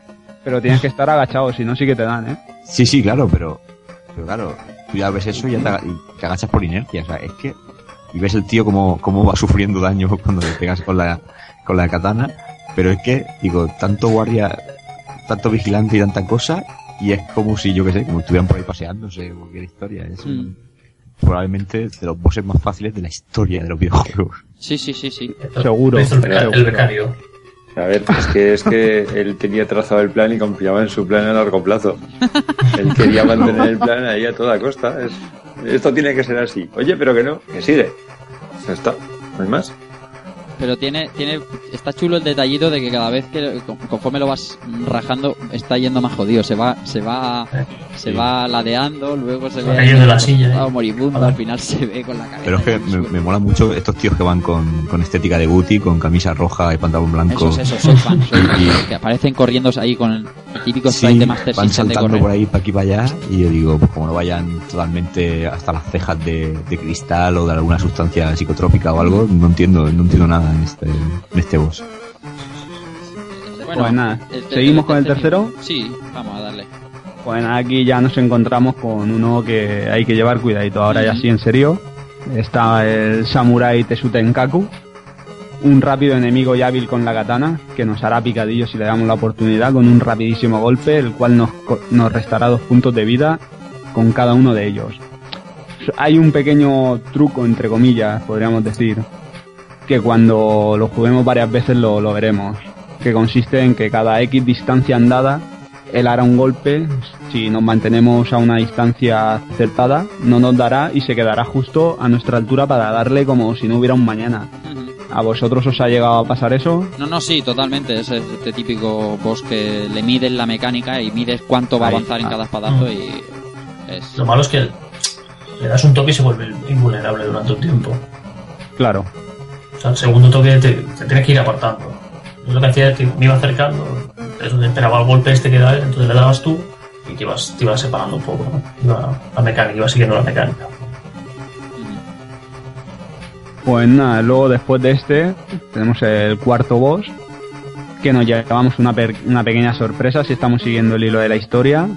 Pues al derrotarlo encontraremos a alguien bastante importante. Este enemigo tiene una especie de, exoesqueleto o armadura que, que, lo controla, que se desplaza de un lado a otro de la pantalla disparando proyectiles y que cuando sufre aproximadamente la mitad del daño cambia el patrón de movimiento para pillarnos por sorpresa, hasta que finalmente lo, lo derrotamos porque al fin y al cabo también es un, un poquito fácil. Doy, doy fe de eso, el cambio de, de mecánica. Eh, eso me, me, gust- me gustó bastante el tema de eh, argumental, ¿no? De lo que ocurre tras vencerlo. Pero también creo que el samurái anterior, eh, creo que también tiene algún tipo de, de relación con Ryu, que creo que lo menciona algo así como, como que porque Sí, ha cambiado son- de bando o algo así. Son conocidos, eh, digamos que en la historia son conocidos. Y tra- tras derrotar al samurái, le- el- lo que le cuenta, vamos, es bastante importante dentro de, de la historia. Sí, sí. También hay que decir que el, el- lo, que estamos, lo que estamos buscando, ¿vale? el, Bushido, el pergamino este, es un poco como la princesa de Mario, ¿eh? O sea, porque vas llegando a los sitios, no, aquí no está, lo tiene tal. Sí, Sí, sí, ahora que lo Sí, dices también. Sí, sí, que es la princesa. Es eso, no, lo tiene aquel, no me mates. Sí, lo aquel, no, venga, va, vamos a por aquel, venga, va, no, que lo tiene el otro. Lo que pasa es que aquí cogeríamos, en Mario tendríamos que coger a Toad, pegarle un curripel, pegarle un palizón y acuchillarlo y cuando esté dando su último alito de vida nos tendría que decir, no, tu princesa está en otro castillo. y guiñarlo. Sí, sí. Más Bueno, cosas. eh, seguimos avanzando y como quinto boss tenemos a un enemigo helado que se transporta de un punto a otro de la pantalla por medio del hielo de la misma y nos ataca a distancia con proyectiles y un bloque. Este enemigo, pese a lo que pueda aparentar, también es sencillo de superar. Sí. Pues no, no tienes más que bajarte, o sea, quedarte, co- quedarte colgando en la, en la plataforma central Eso que es. tras, tras un poco de tiempo aparecerá ahí, le pegas el tajo y, y arreando. A mí aquí ahora los, los, los fans de los cómics me van a endiñar, pero este yo de pequeño lo llamaba el magneto. Porque tiene, se te teletransporta y tiene un aspecto así rudo con capa chula y a mí me parecía, digo, este se parece mucho a Magneto. No tiene nada que ver, ¿no? Luego lo he rejugado ahora y no tiene nada que ver, pero yo de pequeño siempre me ha parecido Magneto. Ya. Y nada, a decir que a partir de, de este nivel, que es el mar helado, aquí ya se complica mucho Sí. los niveles y exigen extra de habilidad para, para que sean superados. O sea que Yo me quedé- yo a me partir quedaba de ahí, ¿eh? aquí, pues a, par- a partir de aquí, si, si sigues con el juego, ya cuidadito porque tela. A partir de aquí Dante se, se pidió el Dragon Ninja y se empezó a matar niñas como si no contara. Sí, sí, sí. O sea, pegué un cambiazo. Dije, digo, a mí los ninjas me están poniendo nerviosos, me los tengo que agregar. Entonces, en el sexto nivel Villa. Pues nada, en el, en el siguiente nivel tenemos como final boss a un golem de piedra que emplea ataques indirectos hacia nosotros, golpeando el suelo y provocando que este ceda y caiga la lava que está debajo de nuestros pies. Además, también caen del techo estalactitas que, de piedra que pueden provocar que caigamos cuando el suelo desaparece si una de ellas nos golpea. Pero, por suerte, una parte del suelo sigue intacta y en ella nos podemos salvar de la caída. Tras esto, el suelo vuelve a aparecer y nuestro enemigo se vuelve a formar para provocar otro nuevo ataque. Eso sí, cuidado donde esperamos a que reaparezca porque lo hará en el, en el sitio justo donde estemos. Tiene una mecánica, una mecánica más elaborada. Sí, Mm. Bueno, eh, aquí ya para mí es eh, casi, diría fondo negro porque ha sido de la zona ya donde no he podido llegar Mm. por, por lo que estamos hablando, ¿no? Porque es un juego tremendamente difícil y al final uno, uno se desespera y cada persona toma sus decisiones. El señor Albert Andreu opta por el dragón ninja. Mm, Yo opto por, por asomarme al balcón y relajarme con un mico lápiz porque si no, no... Yo es que llegaba de currar eh, con todo el, todo el agobio y te ponías ahí, el, el- el agobio subía. Y dije, no, pues no puede ser, esto no puede ser. Mis partidas duraban 15 minutos porque no, o sea, se me iba la cabeza. vía de escape, hombre, porque como ha comentado ya en la mecánica, cuando el golpe al suelo caen como unos pinchos, como unas estalactitas, digamos. Si te pillaba mal en el salto y pillabas una por medio, te ibas para abajo y, y- y- pero, pero de la cabeza. ¿Verdad, Villa? Pues ya, eh. Mando por Y anda que no fastidia eso. Cuando te despistas un momentico lo, lo tienes ya a punto de caramelo y ¡pum! Madre mía. a- abajo. Madre mía. Y bueno, ya llegamos al penúltimo boss que nos encontraremos en esta aventura, que es un, es un- un- podríamos decir que es un samurái con una máscara que nos ataca a distancia, una especie de shuriken que, que nos siguen y lanzando su máscara, que por cierto lleva pelazo, Sí. Sí, sí, sí. tra- tras varios ataques de, de estos de shuriken. Un enemigo que parece fácil, pero que nos puede poner en algún aprieto si, si no llevamos mucho cuidado. Parece un kabuki, ¿no? Sí. Sí. Ahora que lo dices así, sí. Muy bien, pues eh, nos queda el octavo y último, ¿verdad, Villa? Bueno, y último. Tú nos contarás. Sí, está eh, el último que, que lo podemos dividir en dos. Eso es. O sea, tenemos el. Al final boss del juego, que es el. El Shogun de, de las tinieblas o Shogun of Darkness. Que en el primero de, de ellos lo vemos en su versión humana, vestido de samurái, algo así parecido al Tesutenkaku, pero mucho más, más tocho, y nos ataca de, de manera similar, pero le añade unas ráfagas de suelo, que, o sea, de, de fuego que van por el suelo, Sí. que ahí no nos puede hacer mucha pupa. Sí, eso si te engancha, te arregla, te arregla el cuerpo. Pero Y, este combate, bueno, yo no sé a ti, Villa, cómo te ha parecido, pero este combate, eh, cuando lo juegas, es, es muy obvio que después va a venir otro más complicado, porque resulta muy fácil para ser un final boss. Sí, Nada, cuéntanos qué pasa cuando nos cargamos Y nada, en el siguiente combate, una vez que le vencemos, el escenario cambia radicalmente y parece que estemos en el propio inframundo, viendo al Shogun en su verdadera forma de monstruo, que es una cabeza que se mueve por toda la pantalla y nos lanza unas bolas de energía que nos siguen y después de, de varios ataques con la bola nos lanza unos rayos que, que caen desde, desde arriba y este, este es muy muy muy difícil. Sí, ya que tenemos que, que racionar bien el poder mágico y saber qué ítem es el más adecuado para enfrentarnos a él, sobre todo porque cuando acabamos el primer combate, el, al iniciar el segundo, él tiene la vida a tope y nosotros nos quedamos co- como nos habíamos quedado en el primer combate. Y nada, Y aquí ya de le damos, le damos Dime. mandanga, le- no lo cargamos. Y... Ah, sí. Una vez pasado este, este último final boss, llegarán los créditos en los que la rescatada princesa de, de todo juego le pregunta a Ryu si, si el Shogun podría reaparecer y este le contesta que no sé, pero ser puede ser como él dijo, pero cuantas veces vuelva lo venceré igualmente. Sí, sí, Y con esa bella imagen de, de los dos, él queda como el fucker total y ahí termina el juego. Sí, señor. eh, un final bastante. ¿Cómo podríamos decir? Eh, Epic win. Epic, epic win, sí, efectivamente. Eh, con una princesa con, con un oficio curioso, un- el oficio más antiguo del mundo, como dice. Pero bueno, Esa, esa geisha. sí, sí. me, ha, me ha chocado cuando has dicho como la princesa de cada juego. Digo, sí, pero esta es un poco punta, ¿eh? pero sí, acaba Ojo, como. ojo que las geishas no eran. Bueno, ya Pero tú, bueno. ya tú sabes. No era, eh, daban el té, como quieras llamarlo. Te daban el té muy... ¿cómo Tenían su ceremonia. llama? Eso, es ceremonial, correcto. Dejémoslo ahí. Ahí está.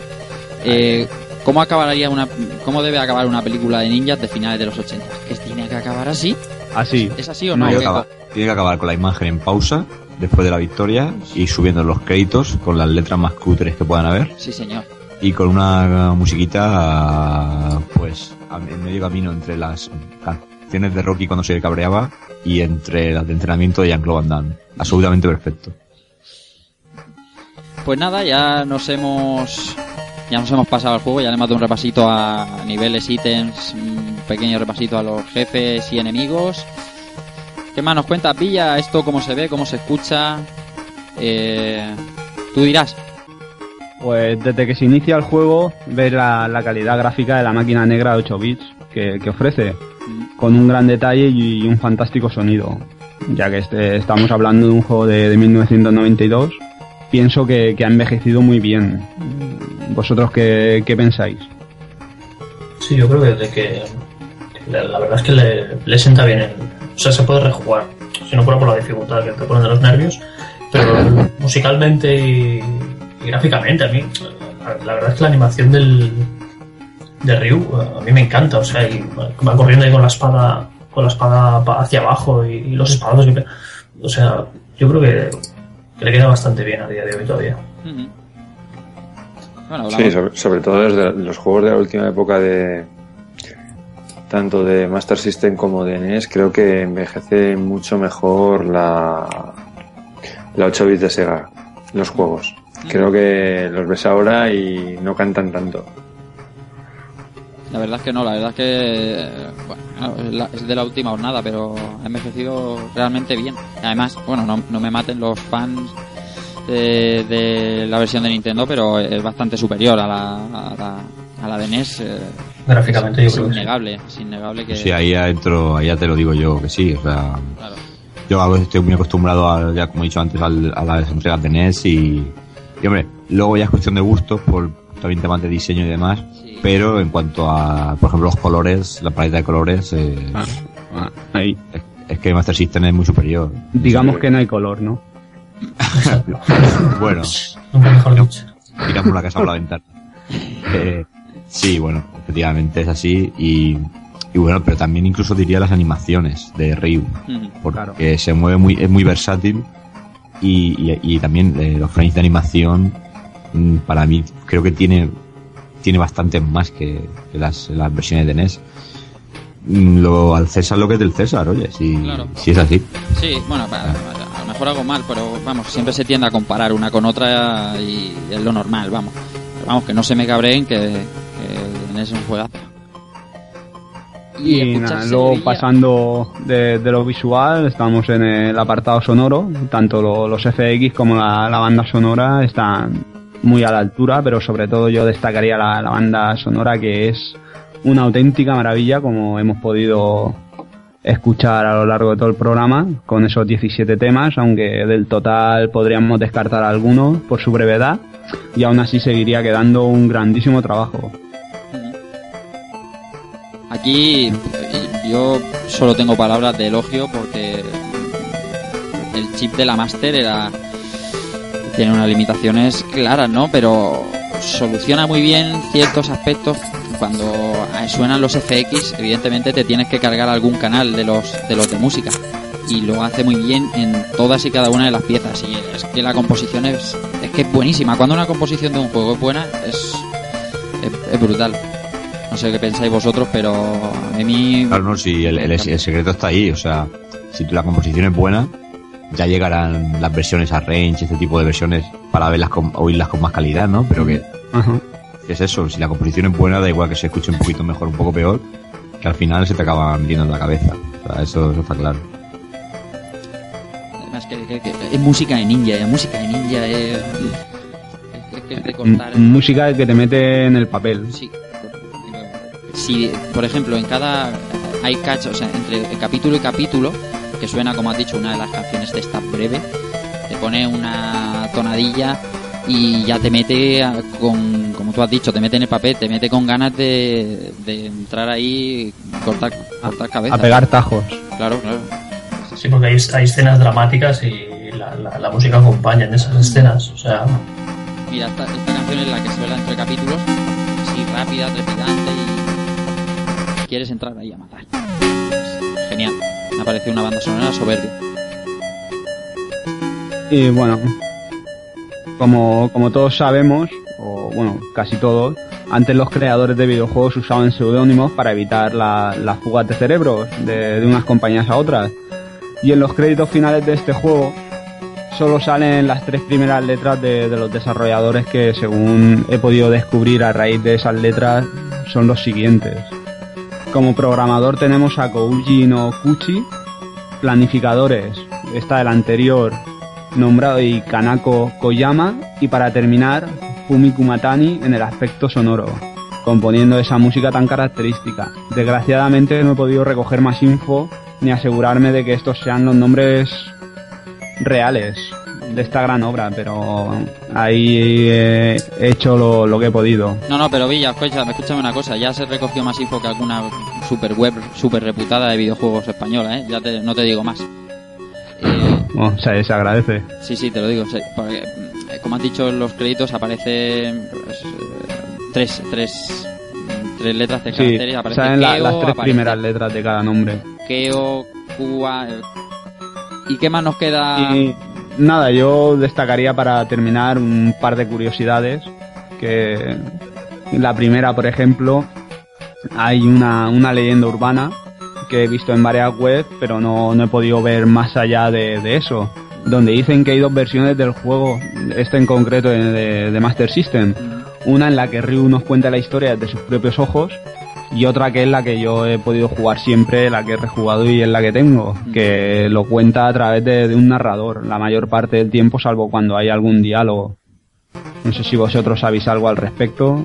No, yo ni idea. Yo siempre he visto la misma que tú y la misma que hemos analizado hoy, desde el punto de vista de un narrador. No sé los demás.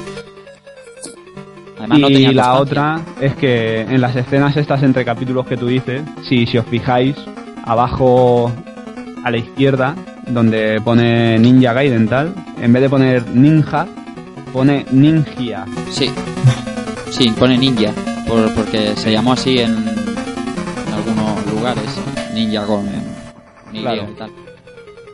Y, y nada, eh, no sé si vosotros tendréis alguna anécdota o alguna curiosidad que, que queráis compartir. Algún mando reventado contra el suelo, nos vale, tranquilamente podría ocurrir lo demás. correcto. Yo, yo si queréis os puedo decir algunas eh, algunas cosillas. Eh, vamos a ver. El, el jefe este que es un robot, que es un cyborg, es eh, muy parecido, y no sé si lo habrán sacado, pero es muy parecido al, al primer jefe del Ninja Gaiden 3 o, o del 2. O sea, del 3 creo que es. Es, es parecido, en- por lo menos en el planteamiento. Eh, el tema del samurai también eh, puede que sea un guiño a o por lo menos extraído de la, versión de NES también hay un, un enfrentamiento contra un samurái solo que con terribles consecuencias argumentales muchas más. Y bueno eh, digamos que son como, como pequeñas similitudes entre entre, entre sagas no entre estos spin-offs Y creo que, bueno, eh, al, fin, al y al cabo es una saga que tiene una señal de identidad y, dejará muchas curiosidades. eh, incluso las sagas actuales dejan detallitos que nos recuerdan a, a, a estas sagas de Nintendo y demás. Y bueno, creo que puede ser, puede ser curioso. Pues aquí ahora el amigo Villa quiere hacer, quiere entablar un pequeño debate, así que Villa, Pues sí, quería haceros una preguntita, porque como ya Keiko y yo en uno de los programas que hicimos en Game FM lo, lo tratamos, mm, entonces quería preguntaros a vosotros, el equipo de Rejugando, si pensáis que Ninja Gaiden puede ser un precursor del hack and slash o es más una aventura plataformera de acción o cómo, cómo lo veis vosotros. señor Cristóbal, Pues. A ver. Esto es un Castlevania. sí, Ni más ni menos. O sea, me lo pintas como quieras, pero esto es un Castlevania. Por presentación de la acción, por el tipo de, de enemigos, por los, eh, por las armas secundarias, por el tener que, reco- que recoger poderes para poder actuar con las armas secundarias, por la variedad de las mismas, por sacar tu vida, por sacar la vida del enemigo. Bueno, básicamente, eh, cuando se plantearon hacer la primera versión que apareció del arcade ya porteado o adaptado que fue, sería probablemente la de NES básicamente lo que hicieron fue fijarse en el, en el juego de Konami y adaptar el gameplay a una historia de ninjas. Muy bien adaptado pero es lo mismo. O sea en esencia no este juego realmente no inventa nada. Que no pasa nada que no pasa nada porque no invente nada. Es una, es una fórmula que funciona. Y, y aquí prueba perfectamente que tanto una ambientación eh, puramente como podía ser la de Castlevania de serie B o vampírica o de ninjas, pues es un esquema de juego que funciona perfectamente, sin ningún tipo de problema.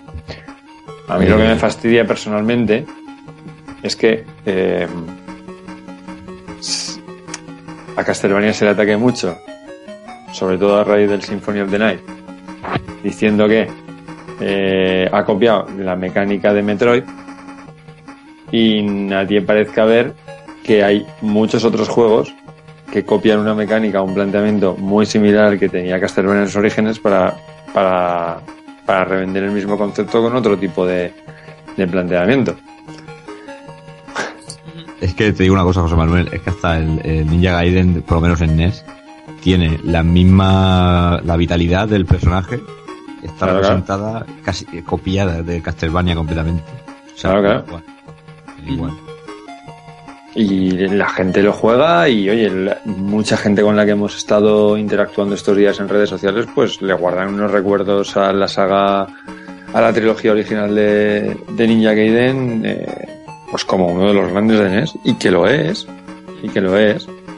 Yo lo que, yo lo que quiero destacar aquí es que muchas veces yo creo que nos, la cogemos demasiado con papel de fumar para cosas como esta. O sea, si el juego es bueno y el planteamiento divierte, ¿qué más da? Realmente. O sea, Pues sí. Esto es una aventura que bebe de Castlevania, lo plantea bien con un mundo de ninjas, y en este caso en concreto, la versión de Master System, probablemente, como has mencionado antes, Keiko, eh, se inspire en las tres versiones que ya existían previamente de los juegos de, de NES, pero hace un juego de, hace un juego redondo. Sí, no, pero es que es pero perfectamente. Y, y a lo, acorde a lo que decías de, de esto de que salgan juegos que prácticamente copien la idea, si es que esto va a ser siempre así. Cuando salió Street Fighter 2, eh, todos los, todas las compañías tenían su propia versión con sus personajes. Y, y por ejemplo, hoy en día con los Hack and Slash, eh, la propia Castlevania, mm, el Lord, Lords of Shadow, tiene algo más que influencia de God of War. Si es que Sí, claro. cuando claro cuando una cosa es buena la gente pues oye la, la sigue con su aporta su granito de arena pero pero bueno que es- sigue esa influencia y, y no tiene por qué ser malo eso está clarísimo No, no. Es que a mí personalmente lo que me, lo que me, me escama mucho es que parece que con el, El con el que he puesto antes, con el Symphony of the de Night, es como que es eh, deporte nacional en, en, en nuestro en nuestro sector el, el criticarlo para ciertas personas. ¿No te da la sensación, José Manuel, que se usa el término Metroidvania en, en tono despectivo en toda esta... Sí, totalmente. Y no... Totalmente. Yo no, no, lo entiendo por qué se, se usa así. Yo, Yo, yo no, yo no- yo no lo entiendo porque le veo más sentido que lo haga Castlevania, por ejemplo, en Symphony of the Night, que vas por un castillo, Mm, que tengas que ir y volver, lo veo perfecto. No veo que tengan que, mm. que criticarlo por eso. eh, No sé. no sé. Este mundillo Sí, ya sabemos. Es que, es que no sé, es que realmente, ¿por qué no se le llamó a este algo similar? ¿Por qué no se atacó a este tipo de juegos cuando copiaron otra idea? Ujú. En otros tiempos, no- tal vez sí, pero centrémonos, ¿es, es divertido? Eh, ¿Funciona? ¿Te lo has pasado bien? Sí. Es que al fin y al cabo es lo que cuenta. Claro. Además, yo digo, yo digo una cosa con este juego, y, y hoy quería comentárselo a Rafa tomando café y al final se me fue. Eh, yo, por ejemplo, soy un tío que, que no, no ha catado, digamos, en profundidad los Castlevania clásicos eh, de NES. ¿Por qué? Porque mira, eh, de pequeño no puedes elegir tantos juegos y te cae, de repente te cae este Shadow Warrior. Porque Pues no yo- tocó. Claro.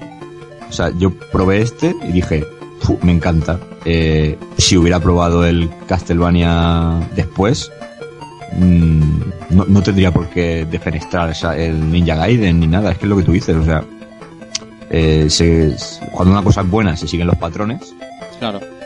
Y solamente, pues oye, yo quiero contar mi historia de ninjas, pues hago un juego de ninjas. Luego encima, a raíz de esto, por ejemplo, en NES tenemos títulos como Kabuki y Quantum Fighter que, que ya sigue la estética de, Ninja Gaiden, pero aplicada a lo mismo, al Castlevania, o sea, que es- esto va a pasar siempre. O sea, y, con el, el único género que no ha podido con eso ha sido el, de fut- el del tema del simulador deportivo de fútbol, porque se han quedado dos compañías que lo hacen y el resto ya se mantiene al margen. Pero en cuanto al resto de géneros, cuando alguien aporta algo nuevo, pues fíjate, Call of Duty, Battlefield, God of que War, pega. claro, y, y, y luego acorde a la pregunta que hacíais de si Ninja Gaiden es el precursor del hack and slash. Vamos a ver, yo estoy un, un poquito con José Manuel. Eh, para mí Ninja Gaiden es un juego de plataformas y acción, pero que cuando, yo digo una cosa, cuando jugué por primera vez en mi vida Devil May Cry 1, yo me esperaba una aventura más de corte Resident Evil, y a lo mejor cuando me decían, para pasar tra- tal puerta tienes que, conseguir no sé cuántas gemas o no sé cuántos enemigos vencidos. Yo sí que llegué a pensar, digo, vamos a ver, ya he tenido suficiente Ninja Gaiden de pequeño y con un sistema, digamos, más arcade, por, por ser la NES una consola más limitada, como para que en consolas modernas me encasqueten esto. Así que, eh, para mí, el, el verdadero precursor del- de lo que sería Hack and Slash sería el Devil May Cry 1 y, y a Ninja Gaiden lo dejaría en otra categoría aparte, más, más plataformera y, y de otro estilo completamente distinto. Muy bien. Sí, estoy, estoy de acuerdo. Muy bien, muy bien, caballero. ¿Algo más que aportar a la pregunta? Yo creo que se ha, se ha quedado Eh, se ha quedado más claro. muy bien, ¿eh? La verdad es que eh, me- se me están viniendo ideas a la cabeza sobre programas random este verano. Ya, ya hablaremos. Ya. Lo digo, lo digo porque a mí, a mí me, quedó, me, me quedó claro esto de, de matar enemigos, en lo- porque sí, en la, en la época de hoy me quedó claro con God of War. Pero si hay un precursor es Devil May Cry, eso hay que ser justo. Completamente de acuerdo. Muy bien. Eh, mientras tengáis claro que el culmen es bayoneta, lo demás da igual. Sí, y que, y que un hack and slash no es un beat, no es un beat. Eso es, eso es importante, que parece que hoy que eso sí. se está se está entremezclando todo ahí en, en- en- en la opinión de los periodistas o los que nos dedicamos a esto y no, hay que dejar claro lo que es un beat'em up, lo que es un hack and slash, que no es ni lo mismo ni, ni tiene que ver. Bueno, Igual, igual te digo que sí, Ninja Gaiden de arcade para mí no es un beat 'em up. ¿Y cuál es el adjetivo eh, que le pondrías? Dolor de huevos. Madre mía. Muy bien. ¿Cuánto resquemor hay ahí? Sí, le ha, ha dolido, ha dolido esa jugabilidad ahí peculiar. ha dolido. Es- probablemente sea el verano, ¿eh? Eh, Jugar a ciertas temperaturas.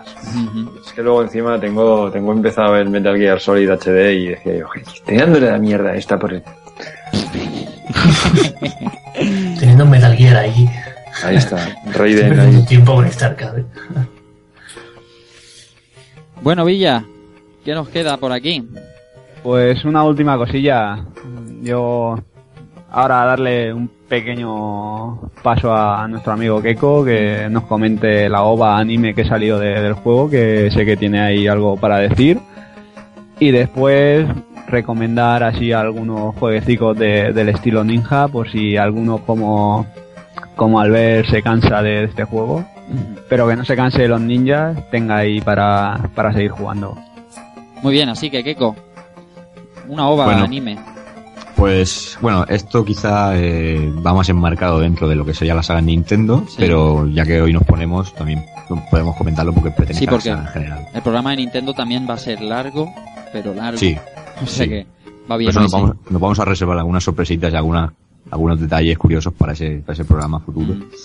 Pero bueno, si podemos desgranar algo de esto tema es decir que se sacó una, una película de animación sobre la saga de Ninja Gaiden, pues típica ¿no? de estas que se lanzan en vídeo directamente, como las que aquí conocimos, aquí conocimos el término OVA gracias a Dragon Ball, pues eh, salió una película de este estilo de, Ninja Gaiden que para mí es, es un es un producto digamos más de promoción de la saga pero que con todo y en la época en que se lanzó creo que, que tiene bastante calidad y que encima nos serviría como una especie de prólogo a lo que sería el, el Ninja Gaiden 3 que ya nos cuenta un poquito esta historia ya un poquito que ya empezaba a ser manida de pues, clonaciones eh, demonios por en medio científicos y que veríamos a personajes de la saga de NES, sobre todo eh, dialogando y tal.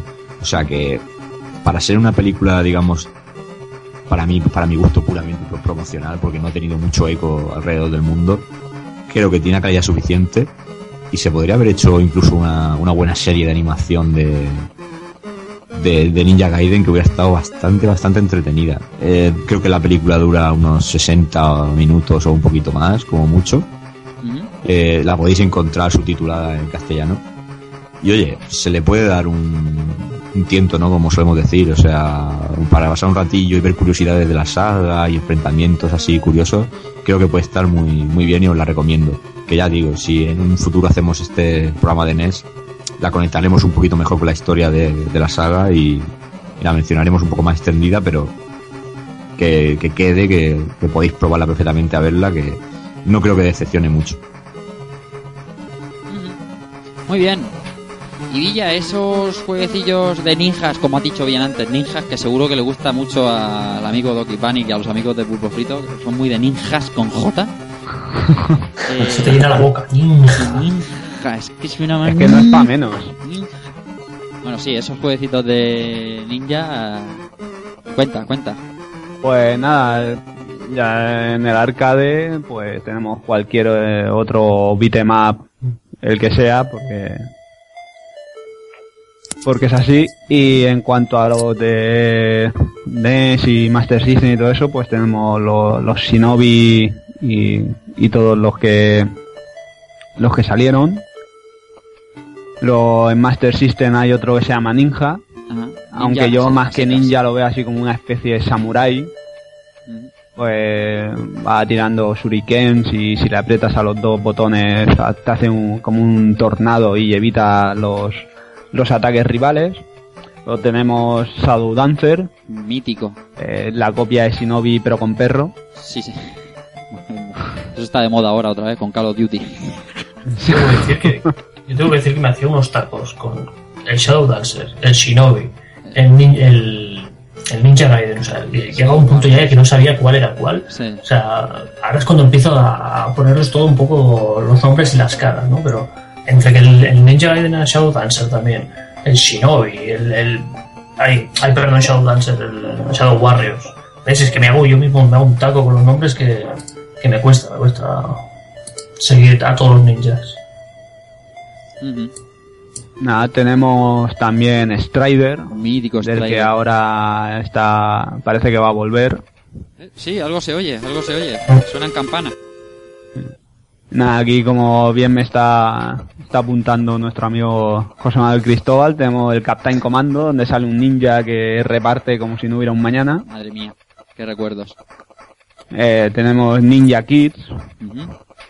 Ninja Hajamaru Kun. ¿Qué es esto de Ninja Yayamaraku, señor Cristóbal? A ver, este es un este es un jueguillo de plataformas que llevas a un ninja así pequeñito en formato eh, super deformer de color rojo que es eh, es un arcade bastante mítico lo, lo de siempre si no te ha caído en la, entre manos en tu época pues probablemente no lo hayas, co- no lo hayas visto en ninguna parte pero era bastante cachondo de unas pantallas bastante grandotas y muy muy largo hay un artículo bastante bueno porque es un, además es saga en, en Hardcore Gaming 101. Le podéis echar un vistazo y ya veréis. y probablemente lo recordéis. Muy bien, muy bien. Le echaré un ojo porque no. Habrá que verlo, sí. Sí, sí, claro. Más juegos de ninja. Y nada, tenemos Ninja Princess, Ujú. de Ninja Warriors. Este no, se lo, aquí recor- no. no se lo recordaréis en Ninja Warriors que tenía como característica que eran tres pantallas en horizontal para poder ver la recreativa entera. Ah, sí, claro, claro, claro, claro, claro. Sí, sí, sí. No me venía por el nombre. Estaba pensando en otro. Sí, ya, ya, claro, lo recuerdo. Triple pantalla. Sí, no, Es un- esto sí que un es clásico. sí, y difícilmente emulable porque no ves un carajo ahora en estos momentos. Claro. En, en Super Nintendo creo que salió luego una versión así que eran como también como Ninja Robot o algo así. Y, y este, bueno, este es una, un nombre clásico dentro del género de ninja. Keiko nos ha apuntado el Shinobi de PS2 y el Nick Nightshade. Nightshade, Keko. Bueno, eh, por resumir un poquito, el nombro este Shinobi de PS2 porque es eh, muy arcade, o sea, es, es, es en 3D, pero recuerda mucho al planteamiento, digamos, de los juegos clásicos, en general, no solo de Shinobi. Y Night Shades, pues, eh, digamos, parecido a este juego, solo que llevamos a, una, a un ninja, digamos, que es una, es una chica. Y por ejemplo, la- las particularidades que tienen es que tenemos que ir matando rivales para mantenernos vivos, porque por ejemplo en el Shinobi tiene una especie de bufanda o capa que está viva y va absorbiendo las almas y si nos vamos quedando quietos vamos perdiendo vida. Que esto también era algo muy común en los arcades clásicos de, otra, de, de otras historias o algo que si, si no avanzábamos rápido perdíamos vida automáticamente para gastar más monedas en, en dicha máquina. Vale. Muy bien. Y. y anda, ¿y qué nos queda, Villa? Hombre, pues para terminar aquí nuestro amigo Dante nos ha puesto el Fruit Ninja. Por todo lo alto. Sí, señor. Todo, todo un juegazo. Un juego de ninja como está mandado. Muy bien, pues le hemos dado un repasito a todo el juego y como siempre vamos a leer los comentarios. Os dejo con un poquito de música y lo- los leemos para, para todos los oyentes de Rejugando.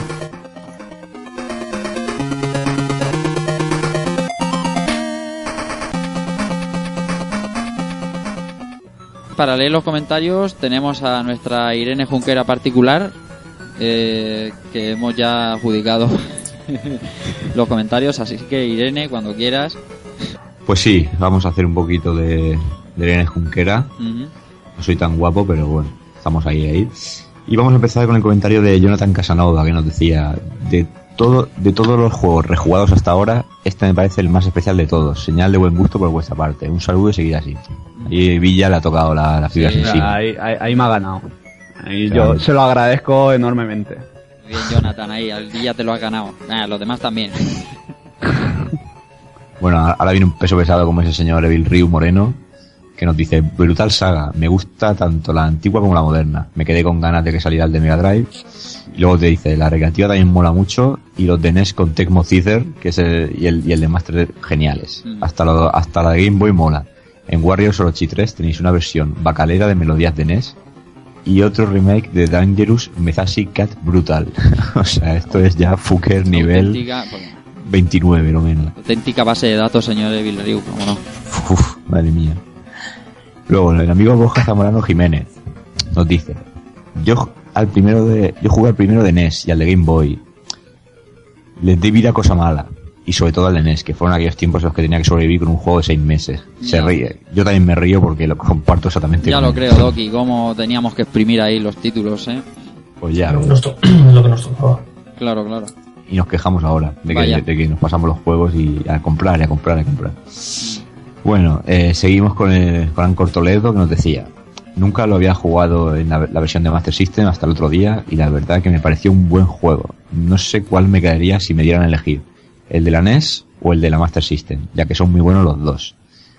también recuerdo la versión de Game Boy que en su día lo completé.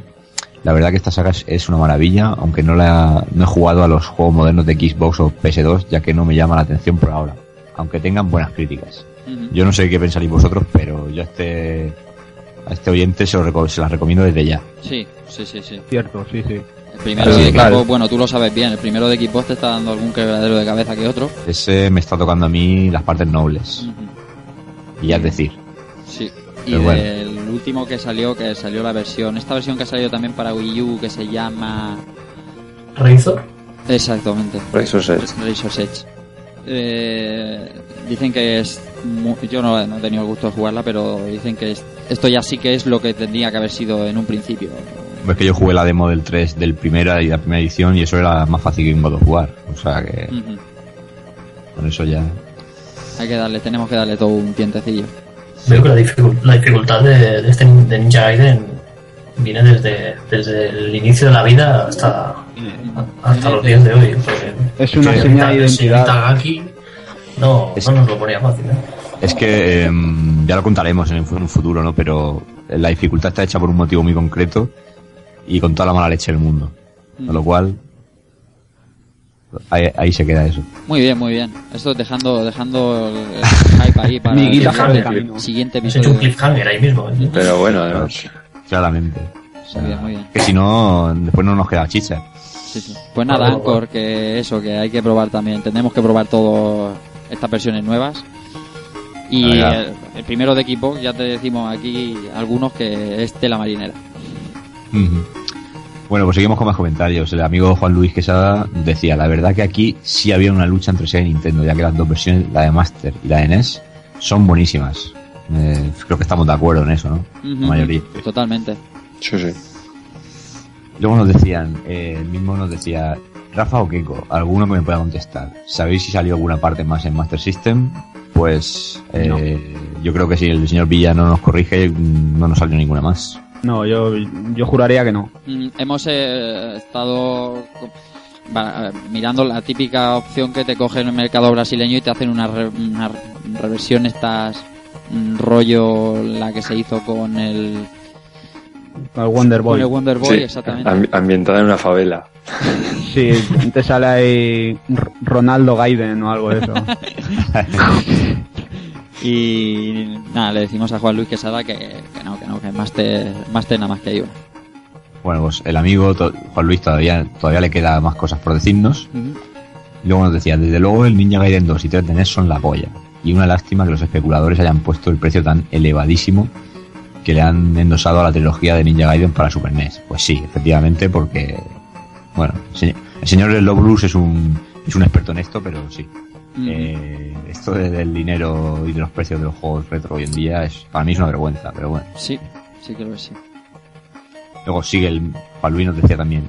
Por eso desde aquí, mediante vosotros, quiero hacer llegar un mensaje a esos hijos de puta especuladores. Ahí con Y, cariño. y nos pone ahí una interroga- interrogante, pero bueno, eh, se ha quedado a gusto. Y entonces nos dice, eh, el mensaje es el siguiente, nos dice, especuladores, sois unos sinvergüenzas por jugar así con los recuerdos y sentimientos de mucha gente. Eh, yo le digo a nuestro amigo que bueno, Yo, yo si, no me si se queja de eso, pues nada, que use emuladores y le dan la cara a toda esa gente y... Porque es que otra cosa no podemos hacer, ¿verdad? Claro. Es que es así, es así. O sea, si mientras haya uno que lo pague, eh, siempre va a haber uno que pida. Entonces, lo que tú, lo que hay que hacer es, pues, oye, jugar por tus medios. Lo que está claro es que no vas a pagar 200 euros por un Demon Crest, como hicimos cuando trató José Manuel Cristóbal el juego. Oye, es una cosa que no se puede y es lo que hay. Y 800 he visto yo ¿eh? por, por juegos de Super. Hombre, el, sí. el, Bueno, estoy el Capitán América y and the Avengers totalmente embalsamado vale 1500 euros o por ahí. Es que- Madre. y encima son versiones barbaridad. y, y versiones lamentables porque en ese juego particularmente o juegas al arcade o no juegues mejor. O sea que Respecto a esta de la especulación, esta misma semana, bueno, los amigos de Pulpo Frito y tal por Facebook eh, comentaba gente que vende por eBay cartuchos reprogramados, o sea, los típicos repro, y te pone desde 7 euros elegir 4 o 5 juegos y hablar con el chaval y decir, bueno, pues te sale por 800 euros por, por cartuchos reprogramados. Por favor, hay que parar esto de alguna manera. Esto no Sí. puede ser. Bueno, y ya por último, el amigo Juan Luis nos decía que nos daba la enhorabuena por, por estos buenísimos programas que estamos haciendo. Nosotros, pues, te damos las gracias por, por ese piropo también. Eh, y bueno, eh, también más comentarios, los dos últimos. Eh, tenemos el, el amigo Gillian Seed, vaya, vaya nombraco de, de personaje mítico de, de los videojuegos. Eh, nos dice, no os olvidéis también de tratar la versión de, de tratar la versión de PC Engine. Un saludo. Bueno, Ya sabes. Bueno, explícaselo tú, Keiko. Ya, como hemos explicado durante todo el programa, hemos querido hacer aquí. es que esta, versión quizá tendríamos que también meterla en. Claro. en el, tema de NES, porque Bebe es, el, es una copia de ese juego, entonces Ahí hemos nombrado un poquito la de la del arcade, pero sí, la de NES, eso se tratará cuando hagamos la de NES seguro. Claro, eso que no se preocupen, que ese también le daremos. Que sepa- Yo estoy- yo estoy ilusionado en, digamos, en comentarla, que yo la probé y, Ujú. y por eso no se preocupe. Muy bien. Y bueno, y ahora viene el último comentario que a mí me ha dejado un poquito ya con intríngulis, que es David de la Cruz, que nos decía, decía, uff, le di mucha caña al de Game Gear, lo tenía masterizado. Y dice, la escena que hay después de trepar por el edificio me parecía de película. Pues eso quiero verlo. Eso ya me ha dejado ahí un poquito que quiero verlo. Y bueno, y hasta aquí los, los comentarios de hoy, así que señor Pedrerol puede seguir usted con el debate de punto pelota. Muy bien, señora Junquera. Eh, nada, decirle a los oyentes y a los amigos de otros podcasts que muchas gracias por los comentarios, como siempre. Que, esto es. eh, el programa se hace por y para vosotros. Suena tópico y típico, pero es que es lo que hay. Entonces, nos encanta que haya esta, esta interactuación entre unos y otros. Estamos aquí para eso, para responder dudas y, y- recibir tanto halagos como pedras, lo que haga falta. Así que nada, hemos repasado el juego, hemos repasado los comentarios y señores, mm, Villa, empiezas tú una conclusión sobre este de Master. Pues una conclusión sobre este de Master. Para mí, decir que es el que, el que tuve en su día, el que más me gusta y vamos, que, que lo jueguen. La, la mejor recomendación, conclusión es decir a la gente que lo juegue, que lo pruebe y que lo disfrute porque lo, lo van a hacer, lo van a disfrutar. No, otra cosa no se puede decir. Muy bien, señor Dante77. Bueno, yo a, ver, a los otros no, le- no les he dado mucho, vale, pero tengo que reconocer que este de, este de Master, he dicho antes, gráficamente y sonoramente y, y sobre todo en la parte esta cinematográfica, ¿vale? dentro de las limitaciones de los 8 bits que le da al juego, me ha gustado bastante. Lo que para mí, no sé si es que me hago, me hago viejo o me hago, no lo sé, si estoy, qué me está pasando, pero esta dificultad a mí me, pone de los nervios y me cuesta mucho dedicarle, dedicarle más de 20 minutos a una partida porque estamparía el mando en, la, en, la- en la- en el suelo y tampoco es plan de, tirarse la violencia de esta manera, ¿no? Pero, pero yo creo que es un, es un juego que para el que le gusten los retos es un retazo Sí. con, con- con una dificultad elevadísima y, y muy mal, o sea, masterizable quiero decir que, que- que- que- que le puedes echar horas ahí para, para dominar el juego y estaba ahí, y que le, que le, que le den este tiento, ¿no? Yo creo que, que es para machotes este juego. Señor Cristóbal. Pues ¿qué, qué decir de este juego? Pues que ha sido una sorpresa. No conocía esta versión personalmente. Eh, sí las de NES, no, no esta de Master System. Me ha parecido una versión que reprogramada por Sega a nivel gráfico mejora mucho la de NES. Eh, y que a día de hoy está incluso, podría decir, incluso algo más vigente que las versiones de, de NES, por lo que hemos comentado antes, paredes de colores y demás. Difícil como el solo, muy, muy complicado. Eh, es fácil desesperarte. Es, es una dificultad que no, no es apta para todo el mundo. Probablemente para nosotros mismos ya ni lo sea. Para, para los estándares actuales pero que creo que sí que merece mucho la pena para descubrir esta, esta rara avis que salió bastante tiempo después de las versiones de, de NES y de arcade, reprogramada por Sega y para nutrir un poquito de títulos y de catálogo a una consola que, de no haber sido por la propia Sega, eh, hubiera pasado bastante, bastante desapercibida a nivel de catálogo. Mm, Hay que darle un tiento. Muy bien, ¿y Keiko? Bueno, pues yo voy a, yo voy a dar un poquito una de cal y una de arena. Claro que sí. Lo prim- yo voy a decir que, a ver, este es un juego increíble. Yo tengo que decir que lo probé ya hace, pues, que os puedo decir, año, año y medio, desde que me hice como una PSP y, y me cayó emulado, dije, voy a probarlo porque ya que le he dado a toda la saga, pues tengo que ver el de Master System y no he podido hasta, hasta hoy en día. Entonces cuando Villa me dijo hace unos meses que quería pre- preparar este programa y tal, volví a ponérmelo más en serio y empecé a ver de- detallitos, empecé a comparar. El de Master System me ha sorprendido, en líneas generales me ha sorprendido muy gratamente. Porque es un, para mí puede ser fácilmente de los 10 mejores títulos de la consola. Pero así de largo. Alguno a lo mejor se puede escandalizar, pero para mí en absoluto. Creo que, creo que es así.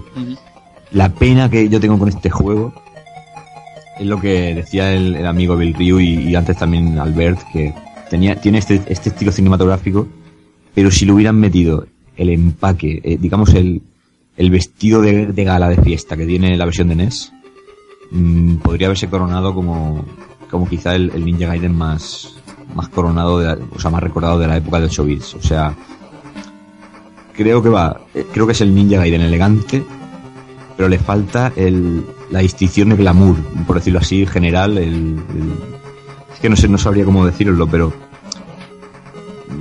desde la historia hasta la conclusión y, y todo lo que hay por en medio, si tuviera esto un poquito más desarrollado, mm, sería, lo calificaría incluso de obra maestra, pero con todo, digo que es un, eh, a la hora de jugar y jugablemente y demás, que tiene muchos aspectos superiores al de NES, creo que este Ninja Gaiden es increíble. Y todo lo que lleve a un protagonista que se llame Ryo Yabusa, hay que catarlo. Sí, señor. Y bueno, yo, ¿qué, qué voy a apuntar yo? Para mí ha sido un auténtico placer redescubrirlo porque pues el típico juego que ves de jovencillo, pero no le das lo que debiera, ni en mi caso ni muchísimo menos.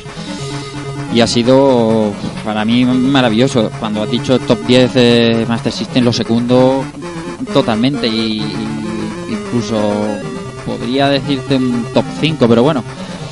Eh, Master hay muchas cosas y, y tendría que mirarlo, pero sí, pues la verdad es que ha sido todo un descubrimiento para mí, que es un poco la magia de, de tiene rejugando también, que no es solo plantar aquí entre 4, 5, 6 amiguetes y hablar de lo que más nos mola, ¿no? También esas dos semanas que pasan entre uno y otro y que estamos dándole caña y y hablando mal y, y- y como debe ser, hombre, diciendo maldito ninja este. Eso es- me ha encantado, me ha encantado. Así que. Así que nada más. Yo creo que, señor Villa, el repasito ha estado estupendamente Sí, ha estado, yo creo que ha estado bien, la gente le, le va a gustar y, y con que es de lo que se trata. con ganitas ya estamos ahí con por lo menos un servidor con ganitas ya de de darle a la trilogía no a lo de NES y a lo que nos ha quedado en el tintero que es mucho sin duda. O sea que en los próximos meses aquí estará otra vez el ninja dando espadazos y tirando y tirando los shurikens pertinentes. Nada, vamos a dejar como siempre este Ninja Gaiden de Master System atrás y vamos a pasar con lo que viene en próximas semanas.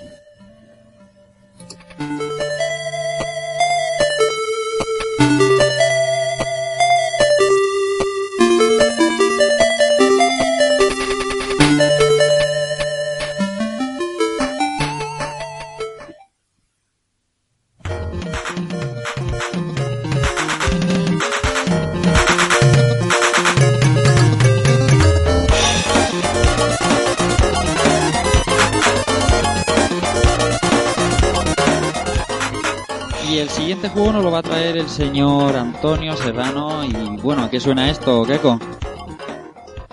Bueno, pues suena a, a Mundial del 94, suena a fútbol del bueno, suena a samba, suena a International Superstar Soccer Diladilax, porque no se puede decir de otra manera que no sea así.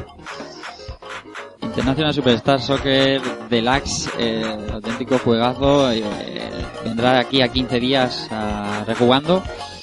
Está bien un juego futbolero para este tiempo de veranito y tal, y que tocaría mundial. Sí, señor. Buen Sí, juego, no, todo- no todos son hostias, hay que, hay que dar el balón también y hacer un poco de ejercicio. Ahí está, muy bien. Pues eso, en 15 días, eh, International Superstar Soccer Deluxe.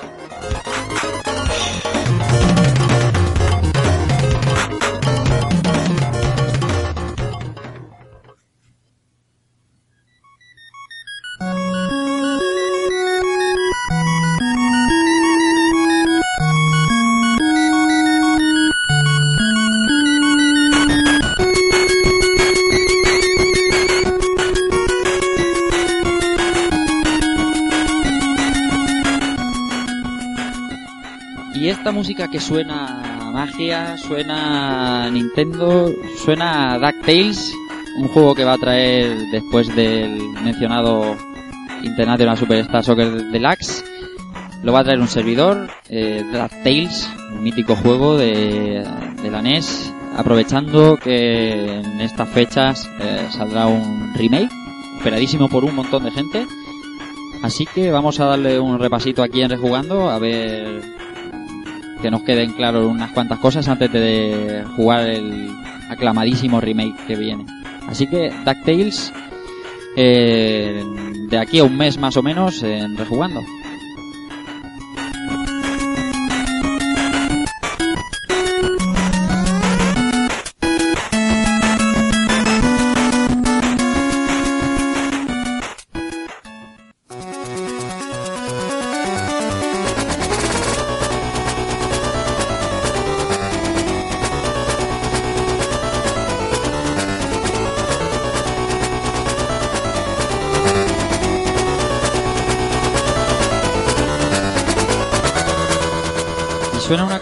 Que si fuera por alguno de los miembros del equipo de Rejugando sonaría una y otra vez y otra vez y otra vez. Una de las mejores canciones de Invoice a mi parecer, así que señor Cristóbal, usted presenta. Pues sí, nos faltaba, nos faltaba un- una de las sagas míticas de, de- la historia de los videojuegos como es Castlevania. Nos, nos faltaba tocar una de las mejores portátiles que ha habido y que habrá, que es la Game Boy. Así que blanco y en botella, Castlevania 2, eh, Belmont Revenge. Y tengo que decir ya de antemano que hablaremos de Castlevania 2, Belmont Revenge y no hablaremos del resto de la saga Castlevania porque es muy grande, porque es muy bueno y porque sobre todo el resto de juegos que aparecieron en esta consola eh, a efectos prácticos eh, podíamos olvidarlos.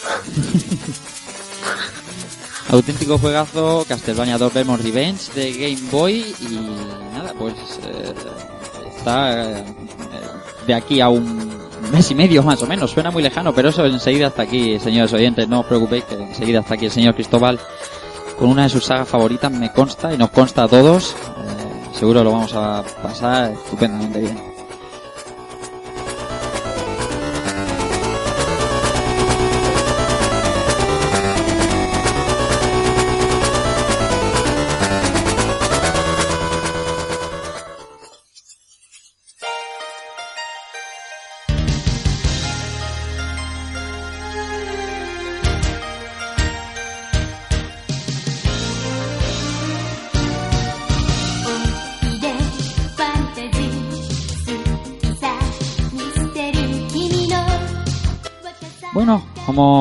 Capítulo ha llegado la hora de despedirse y voy a empezar eh, por el caballero que hoy nos ha traído el juego, este maravilloso Ninja Gaiden de Master System, señor José Villanueva Villa, al que le doy la- las gracias y la enhorabuena por el currazo que se ha pegado en, la documentación y, las gracias por traernos este juego que, me ha encantado. Villa. Yo agradecido de que lo hayáis podido descubrir, hayáis podido disfrutar de él. Y en realidad el que tiene que dar las gracias soy yo, por tanto a Keiko por invitarme a participar en Gmail FM como a ti por darme la oportunidad de participar en Rejugando porque a pesar de mi escasa digamos de mi escaso conocimiento en esto de- del videojuego y demás uno hace esto por, por y para fans y, y creo que, que ha quedado un buen trabajo. O sea, Sí, yo creo que y sí. aprendiendo desde un principio mucho. Ahí está, señor, de eso se trata, de que entre todos ahí hagamos un poco de piña, que no todo el mundo ha jugado todo el videojuego, aunque por lo que se escucha en los podcasts parece que sí, que todo el mundo hemos jugado todo, no, no, eso está bien, hombre, de descubrir cosas y traer cosas, traer cosas nuevas. Les repito, gracias porque el curro ha estado genial. A vosotros. Señor Antonio Serrano, que para los amigos, eh, director y presentador de IMHFM, aprovecho para dar, dar la enhorabuena a todo el equipo de IMHFM, premiado recientemente a Mejor Programa Cultural eh, en la Radio Esfera Licitana, así que, Keco, No, bueno, mira, ya que lo has dicho tú, yo a devolverle guante a Villa, porque ya que ha comentado esto, eh, decirle que bueno, eh, tanto tanto a, a ti, Rafa, como a Villa, por eso también agradeceros y, y también daros la enhorabuena por eso, porque este sábado nos dieron ese premio, que como dices, eh, pues si de videojuegos no hemos jugado todo, en cuanto a radio tampoco éramos ningunos expertos, no éramos expertos en absoluto. Y, y fíjate, ya Fíjate. hemos conseguido un pequeño reconocimiento sí, y es trabajo de todos, al fin y al cabo. O sea que yo tengo mi parte, pero vosotros también tenéis una muy grande y sin vosotros pues está claro que no se puede conseguir este tipo de cosas. O sea que encantado de la vida. está bien lo del Mejor Programa Cultural, un programa de videojuegos, está muy bien, señores. Sí, porque como está la cosa hoy día que se mira tan mal, conseguir esto con un programa de videojuegos, pues oye, no- nos alegra, ¿no? Cuanto menos. Sí, señor. Más gente que nos queda por despedir. Alberto Andreu, Dante. Pues nada, tenemos una noche y un jueguito más en la saca de rejugando. Eh, te voy a dar las gracias también a Villa por, porque casi están colmando en el suelo. Pero bueno, yo creo que, que es bien, es bueno para descubrir estos juegos esta- con esta dificultad. Y nada, y nos vemos en, en 15 días por aquí con el, con el programita futbolero. Ahí está. No sé si podré ayudar mucho porque yo y el fútbol vamos bastante peleados. Pero bueno, algo, algo haremos. Sí, seguro que sale algo bueno, seguro. Sí, sí, sí, sí. Uno que sí que es un poquito más futbolero, el señor José Manuel Cristóbal. José, Pues sí, creo que. Perdón, le vamos a dar bien de, de telita al, al Dilax Mm. durante estos próximos 15 días, que además a mí con el verano apetece algo ligerito. sí, Y nada, que como siempre disfrutando mucho del programa, descubriendo juego nuevo, que en este caso no, no lo había tocado hasta ahora, y que, y que nada, a seguir adelante con los próximos, que vienen cosas interesantes. muy bien. Y queda un servidor que nada, como queda patente, eh, me lo he pasado genial. eh, me ha encantado descubrirlo, como he dicho antes en las conclusiones, y estoy pues deseando porque deseando que lleguen estos otros títulos que ya hemos anunciado, porque se presenta un verano chulísimo con juegazos y un poquito más ligeros, pero al fin y al cabo juegos muy grandes y eso es lo que lo bueno de esta familia que formamos aquí el equipo de Rejugando. Os esperamos dentro de 15 días y recibid un saludo de Rafa Valencia y chao.